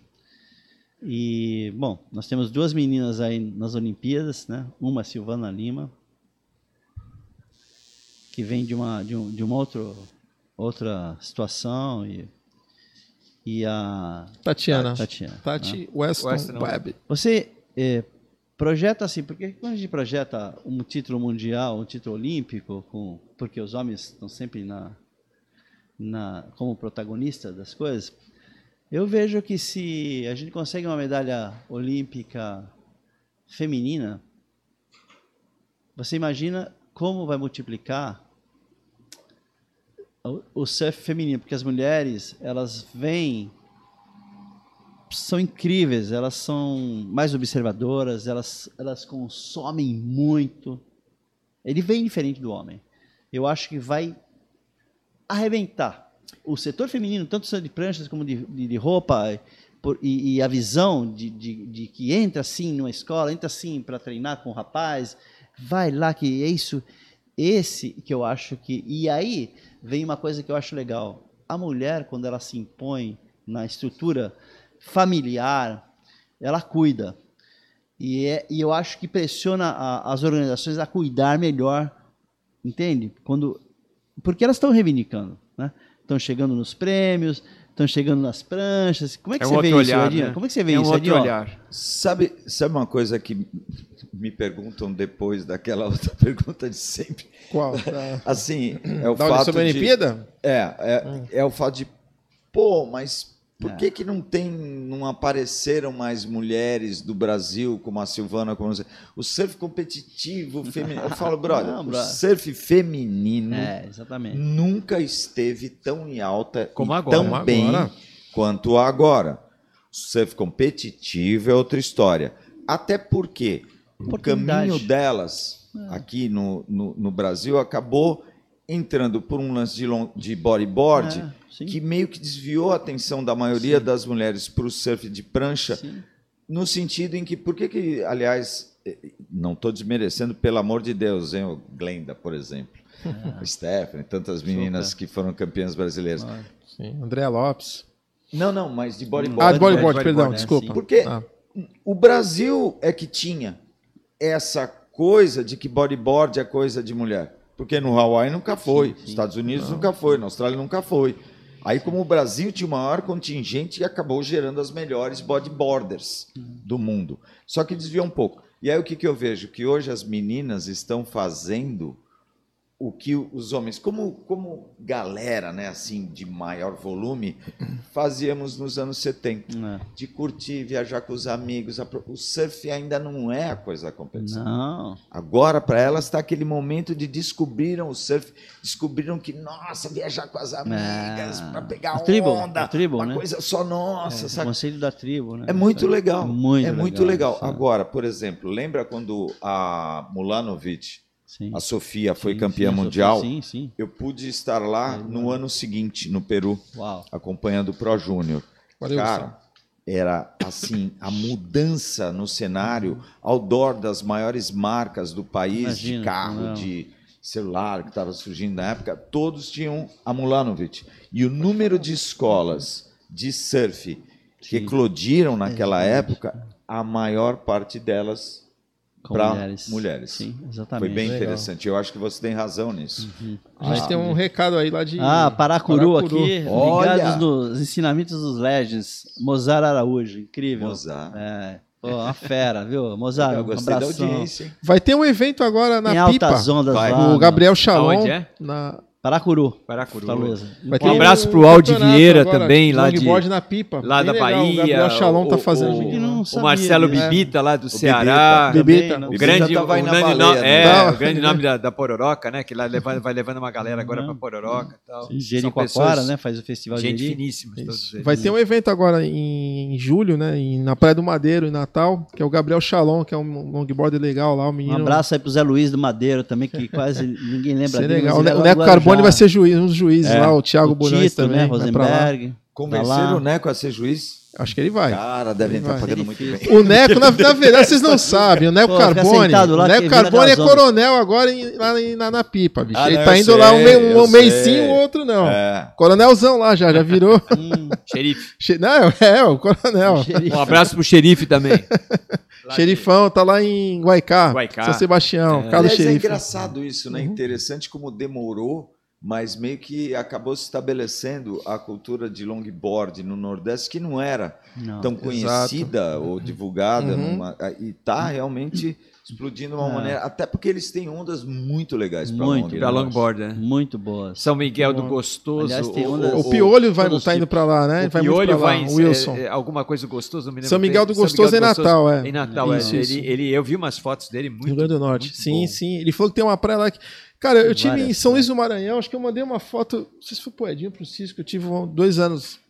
Um ano, um ano retrasado, um ano passado. Eu fui pra lá trabalho e eu- o escritório ficava naquela praia do Calhau, que eles chamam, né? Aí eu cheguei, o cara que trabalhava lá na filial da empresa, ele velejava de kitesurf. Eu falei, porque venta pra caramba, né? Lá venta, toda hora tá ventando. Aí eu falei pra ele, pô, bicho, não tem uma praia que tem umas ondinhas? Ele falou assim, não, cara, tem um pico ali, vou te levar lá. Ele me levou, ele falou assim, ó, tem um horário do dia que a maré dá uma mudada e é onde dá onda. Então você tem que pegar é agora. Baixadinha. E eu- ele me levou no horário que eu vi, meu, uma direita perfe- perfeita. Ele falou, só que aqui é uma hora, uma hora e meia, que é a transição. Maré encheu, acabou. Aí eu- fica a galera. Deixa eu tocar um passeando. ponto aqui do, do Valtinho pra gente. Está indo pros finalmente É. já já também. Temos Assim, que ó. liberar o Edinho. E aí? E os pioneiros? Como é que a Então. gente. Como é que tá essa, essa, essa coisa linda? uma- Porque é, uma- é um é, diamante, né? É, um diamante, ser. a gente fundou aquilo lá em 2005 e veio vindo e acabou dando uma atenuada agora. A gente tem, tem ideias de ressuscitar aquilo, né? Porque o objetivo principal do Pioneiros é, é engraçado. A gente, nós começamos a fazer as reuniões em 2005, criamos algumas regras e tal. E o objetivo principal era resgatar os meninos dos anos 60 que ficaram por alguma razão à margem da vida, algum problema econômico, algum problema emocional, tal. E nós conseguimos trazer. Um exemplo disso foi o Nando Gouveia, que tinha a casa no Canal 3. O Nando Gouveia foi um ícone da nossa geração. né? Ele tinha uma casa onde todo mundo deixava as pranchas. Nós fizemos uma prancha igualzinha a São Conrado dele, azul com uma faixa preta. E ele faleceu É. há pouco tempo atrás aí. Mas ele conseguiu conviver com a gente, né? Outros também. Nós fizemos isso e deu certo. Então agora vamos ver se para 2021 a gente sai fora desse momento complicado que nós estamos de pandemia, tudo. É. Um pouco mais no final do ano a gente consegue fazer um, um evento e ressuscitar. Mas eu acho que o que o Cisco talvez que se referia à questão do, do pioneiros e tal, eu vi uma outra, a galera meio que teve uma debandada, uma dividida, uns formaram uma outra associação agora que é a SL, É, foi, né? foi, filma, foi fundada uma Isso. associação. Mas a, a célula do pioneiros, meu núcleo ainda, continua. Você, Continua, o Edinho, É, o Edinho, eu, o Sanlés. o- Sanlés. o Edinho, Gui. não sou eu, não. Não, é, é o Edinho o Orca. Edinho Orca, O que tinha as orcas, né? Tinha as orcas, Edinho né? Almeida. O grupo que fun- os- dos fundadores, quem fundou o Pioneiros foi o Santana, o Edinho e o Melo. O Santana faleceu, os dois fundadores são o Edinho e o, e e o Melo. Eu entrei na formatação da coisa junto com o José Zeraldo, junto com o Alemão Sanlés e mais outros. né? O Gui também. O Gui também. é. O Gui um pouco depois, né? O Depois. Gui e o Adelino, o falecido Adelino. Adelino Gonçalves também um pouco depois. E a galera se associa, quantos associados chegou a ter? Ah, uns 150, 150 no Brasil inteiro. No Brasil inteiro. Muito legal Ah, o isso. o- o- no Rio temos o Rico, que é membro honorário lá faz tempo e tal. O, o, o, o xerife de Ubatuba, de, de, de, de, de, de Sebastião, Guaicá, de São é. Sebastião. Alguns do Guarujá, alguns em Itanhaém. Foram, foram, foram vindo, foram... foram... E a camisa do Edinho, tem- do, do, do Walter, tem uma referência ali ao Greg Noll. Greg Nall. Né? O Conta- Greg Nall teve aqui, foi na É. feira de 2010 lá do, lá Ah. do Romeu Andreata, né? Ele veio por surf. causa de um skate. Um skate. E nós sabíamos que ele viria. Então nós levamos uma foto que tinha uns 50 em frente à Ilha Urubuxaba, com a bermuda listada, Listada. que é a nossa. É. E o Santana, o alemão e eu chegamos no Greg Nall e mostrei- eu mostrei a foto para ele. Ele deu um passo para trás, eu achei que ele ia ter um treco. Ah. A mulher dele segurou. Aí ele falou: O que é isso? Eu falei: Esse é o seu legado. Incrível. Nós somos os meninos que assistimos mais raivoso, Gi- Gi- Riding Giants né? e, e o Endless Summer. E nós resolvemos homenagear o senhor com essa bermuda. Ele falou assim: Nunca pensei que num país da América do Sul eu fosse lembrado. Como é que ele veio para Santos aqui? Quem trouxe ele? Porque ele É. viu que nós chegamos dele nos 20, mais Eu ou vou tomar um pau, né? Arrastão. nos 20, e ele, o Romeu Andreata me puxou e falou assim, Walter, vocês fizeram a pauta dele hoje aqui. Ele veio por causa de um skate. Vocês chegam aqui e mostram isso tudo para ele. Ele ficou emocionado. Aí ele, isso foi numa sexta-feira, ali no, no, no Ibirapuera. Na segunda-feira, o Romeu ligou, acho que para o Lobinho, e falou: Olha, o, o, o Greg Noll quer conhecer vocês, está indo aí. E ele veio, e, e nós ficamos uma tarde inteira com ele. No quebra-mar, Quando o né? quebra-mar ainda estava funcionando, né? O Museu do Surf ainda era mais uma meia. Não era, não era tão ruim quanto, quanto ainda estava relativamente bem. E ele ficou conosco. Ele, ele tirou um monte de fotos, assinou um monte de coisa. Eu tenho uma camisa autografada por ele, vários têm bermudas e tal. E ele adorou ficar aqui, porque nunca pensou pela, nunca passou pela cabeça dele que ele fosse ser reconhecido num país da América Latina. E nunca nós pensamos que fôssemos conhecê-lo. Agora a história engraçada foi como ele autorizou o uso da, da bermuda. Alguém que Ele na hora fez lá na ele hora fez um- uma dedicatória e autorizou autorizando que que nós usássemos. na hora alguém que irado. escreve aí que eu autorizo deu. É, ele autorizou isso. E eu perguntei para ele por que essa bermuda branca e preta. Ele falou por quê? Porque nos anos, nos anos 60, quando a gente fazia as filmagens em, em Waimea, Macarra, Sunset, destacar. né? É, eu era filmado e punham outros nomes lá. Então eu cheguei numa costureira na Califórnia e perguntei que tipo de pano que a senhora tem para fazer uma bermuda. Ela falou, só tenho de presidiário, branco e preto. Eu falei, então é essa mesmo, só faz branco e preto. A partir daí, ele nunca mais foi, foi deixado de lado o nome dele. Ele aparecia como Greg Noll usando a bermuda branca e preta. Diga-se de passagem, no filme Mara Raivoso, quem não assistiu, assista. É muito divertido. O que aconteceu? Quando foram gravar, pegaram, por sorte, um, um- um mês em que o Aimea quebrou realmente Exatamente, bom. estava imenso. E eles tinham gravado tudo e a- tinham os personagens. O problema era, tinha um maluco de calção com faixa preta que estava em todas as ondas. E esse cara não havia sido como o Pat Curren e outros tantos, contratado como estante, como Dublê, né? dublê, Isso. dos personagens. E aí, o Skip do, do filme Mar Raivoso foi um personagem criado por conta do Greg. Aí fala, o diretor do filme chegou e falou: ó, esse vê cara." quem é esse maluco e vamos dar uma grana para ele que a gente vai ter que criar um personagem para ele, porque ele está em todas as é, ondas. sim, é. E aí, por causa do calção. Ele acabou, Ele acabou entrando- aparecendo, aparecendo. virando o personagem É. que foi criado depois do roteiro pronto Uhum. pro filme Mar Raivoso. Era Dale, Dale, Dale Wells, era o Fred Hemmings, eram aqueles caras. Falando em, falando em calção, Edinho, tu sabe que a família Mansur foi a primeira a fazer calções aqui, board, né? E, Os body shorts, é, né? o, o, o seu Mansur, lá em São Vicente, eu lembro de ir lá buscar essa camisa, essa bermuda de nylon linda que tinha uma faixinha no meio. É, a primeira bermuda de surf que tinha com, com Bolsinho. era Bolsinho. demais, com Bolsinho. para parafina, muito legal isso, né? é. 70, 74. Por aí. Mas os, o Twin também fizeram. É Eu tenho as te minhas falar. duas primeiras do Twin. a minha primeira bermuda Foi Twin. foi em 72 e foi Twin. A minha foi por aí Caramba. também. Era, eu tinha uma marrom De- e uma de- azul marinho. Isso, que, Sim, sim, que ainda Tinha tinha, uma aquele faixinha, cortezinho, uma faixinha era- era um Vzinho marrom aqui, com a é, faixinha é, meio isso. amarela. Eu tive Sim, também. sim, Nossa, a gente tinha a mesma bermuda.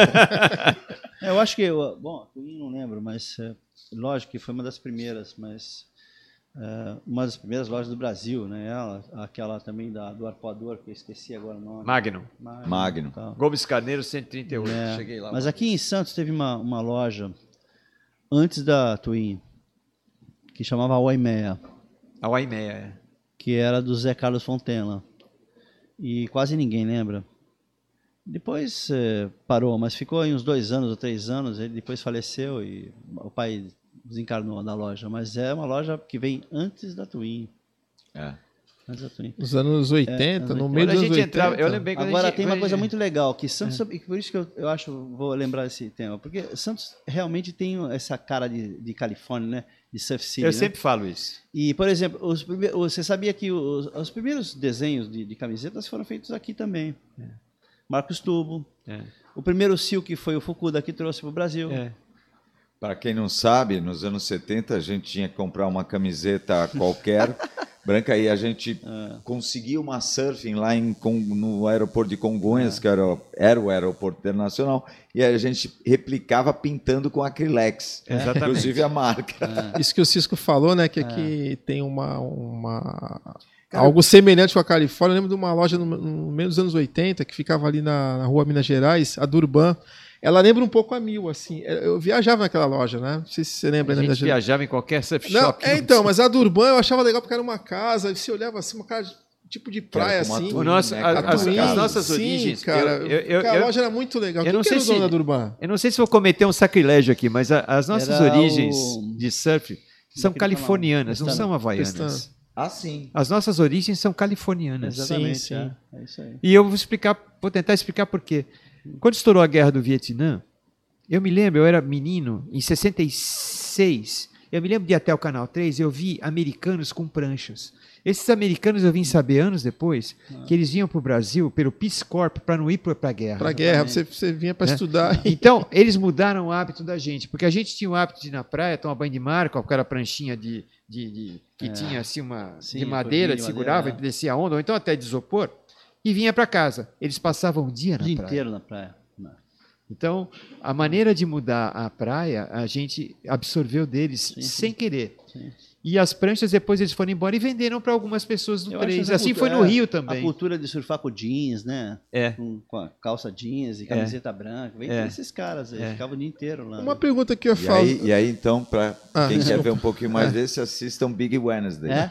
Exatamente. É, é bem Agora, aquela restrição que do surf que, que a prancha foi e bateu, os cariocas contam que aconteceu isso lá, diz que aconteceu aqui também. É, bateu em. Bateu em toda a tona, é o mesmo cara que Não. foi, largou a prancha e pegou não, na criança. porque era comum bater. Era comum, comum bater. bater. O, o É. problema Mas é foi que, engraçado o que não que era comum, aconteceu o que, não, no o que não era período. comum era um acidente grave. Aham. E o acidente grave é que causou. As gas plaques eram.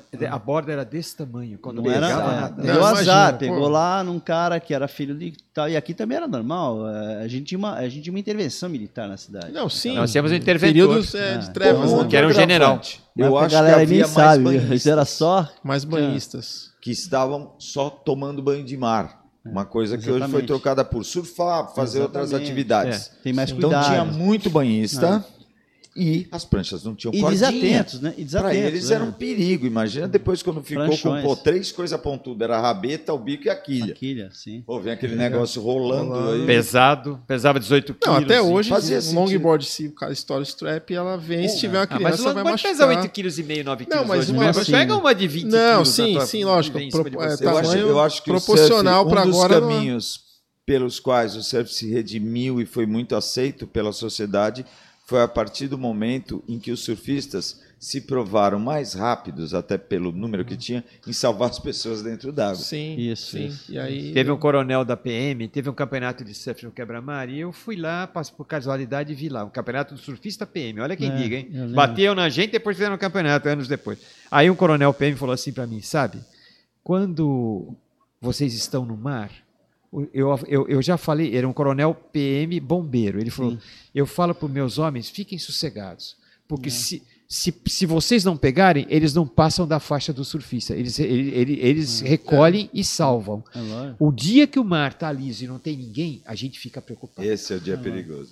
Esse é o dia perigoso. Ainda voltando à história da- das lojas, lembra que você fez um comentário em uma dessas fotos suas aí na praia, você colocou lá a foto, a legenda era alguma coisa, o estilo da Canvas by Kant, né? Ah, Canvas, Canvas by by Kate. Explica pra é. by Kate, explica aquele desenho emblemático do cara segurando a E a, pranchinha. Beard, É, a. Beardwell também. A Beardwell, que era o É É que foi, já que a gente estava falando de calção, Aham. pronto.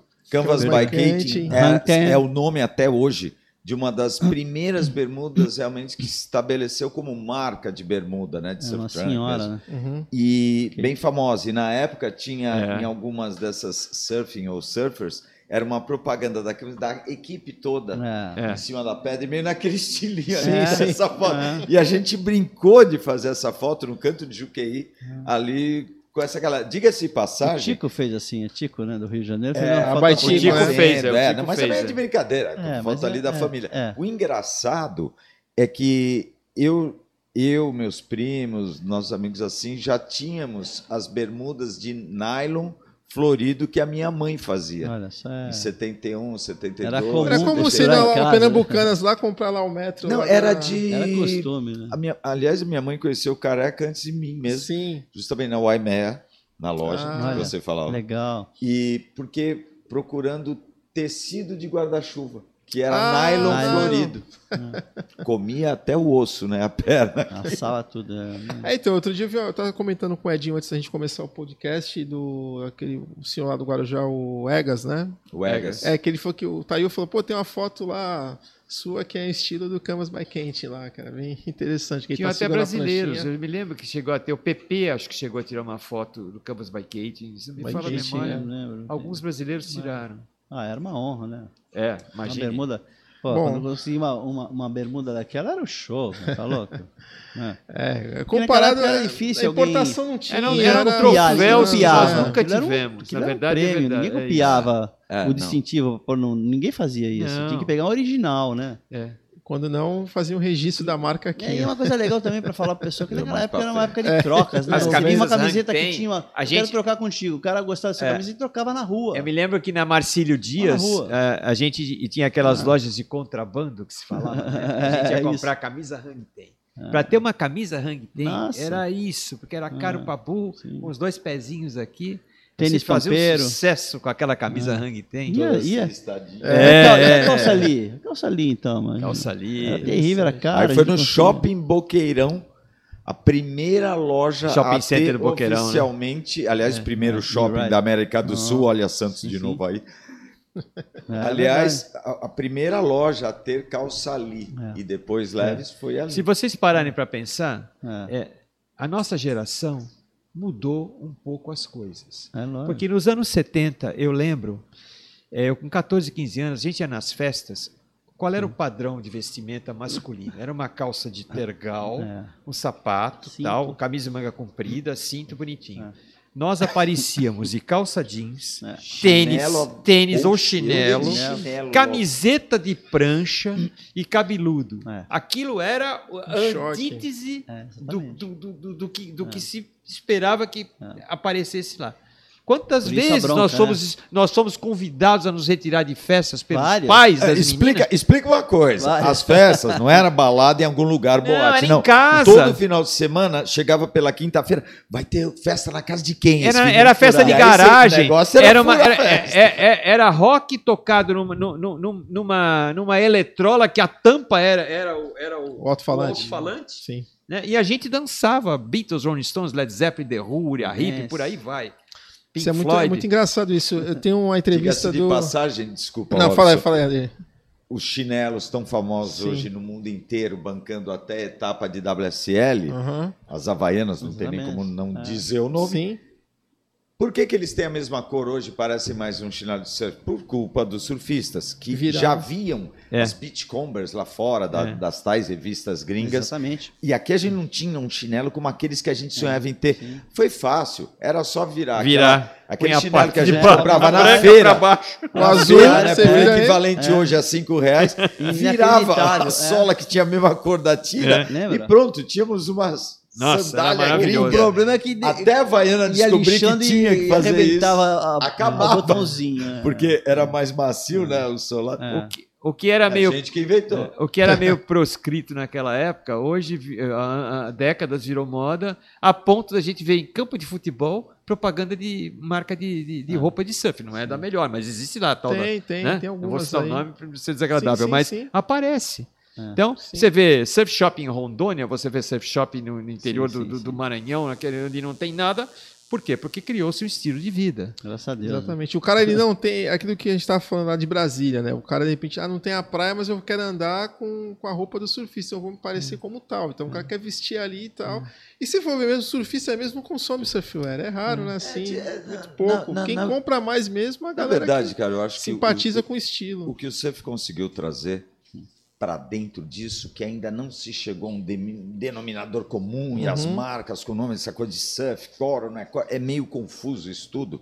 Mas o fato é que hoje em dia você sair de bermuda, dificilmente é uma bermuda. Você nunca teve assim, ah, o cara foi comprar uma bermuda de futebol. Hoje o basquete começa a ter isso, de usar camiseta. É, sim, vai- sim. Mas por quê? Porque essa imagem vendia. T-shirt é uma coisa que o surf ajudou a Muito. realmente A difundir, difundir, sim, mundo. sim, sim, como verdade. uma peça de roupa usável. Todo e qualquer pessoa Qualquer hoje em lugar. dia tem uma t-shirt. É. Sim, Mas isso era coisa que surgiu muito com o surf. Então ele, ele deu o aval e, e ele virou uma coisa de roupa jovem. Eu acho que não tem É. só a conotação do surf, né? Uhum. É, hoje surf serve para como já foi numa época, né, que surf servia para vender tudo é. de Nescau a sei lá o quê. Hoje em dia de novo, mas, são é, fases é, e isso é moda. assim, é Vai, vai, é história. outra história. Mas tá vivo, né?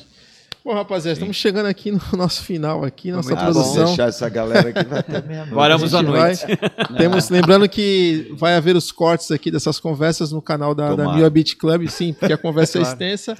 Os- O Gustavo e o Fernando Molina ali, o sapo da nossa técnica e hoje vai fazer a edição dos cortes. Quem quiser assistir está lá no, no site aqui, no canal da Mila Beach Club no, no YouTube.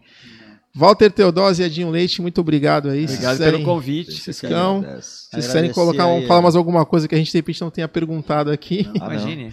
Imagine. Acho Papo que a gente agradável. explorou. Voltamos uma máquina do tempo. né? É, não tá ima- colocar uma moedinha lá e ela vai.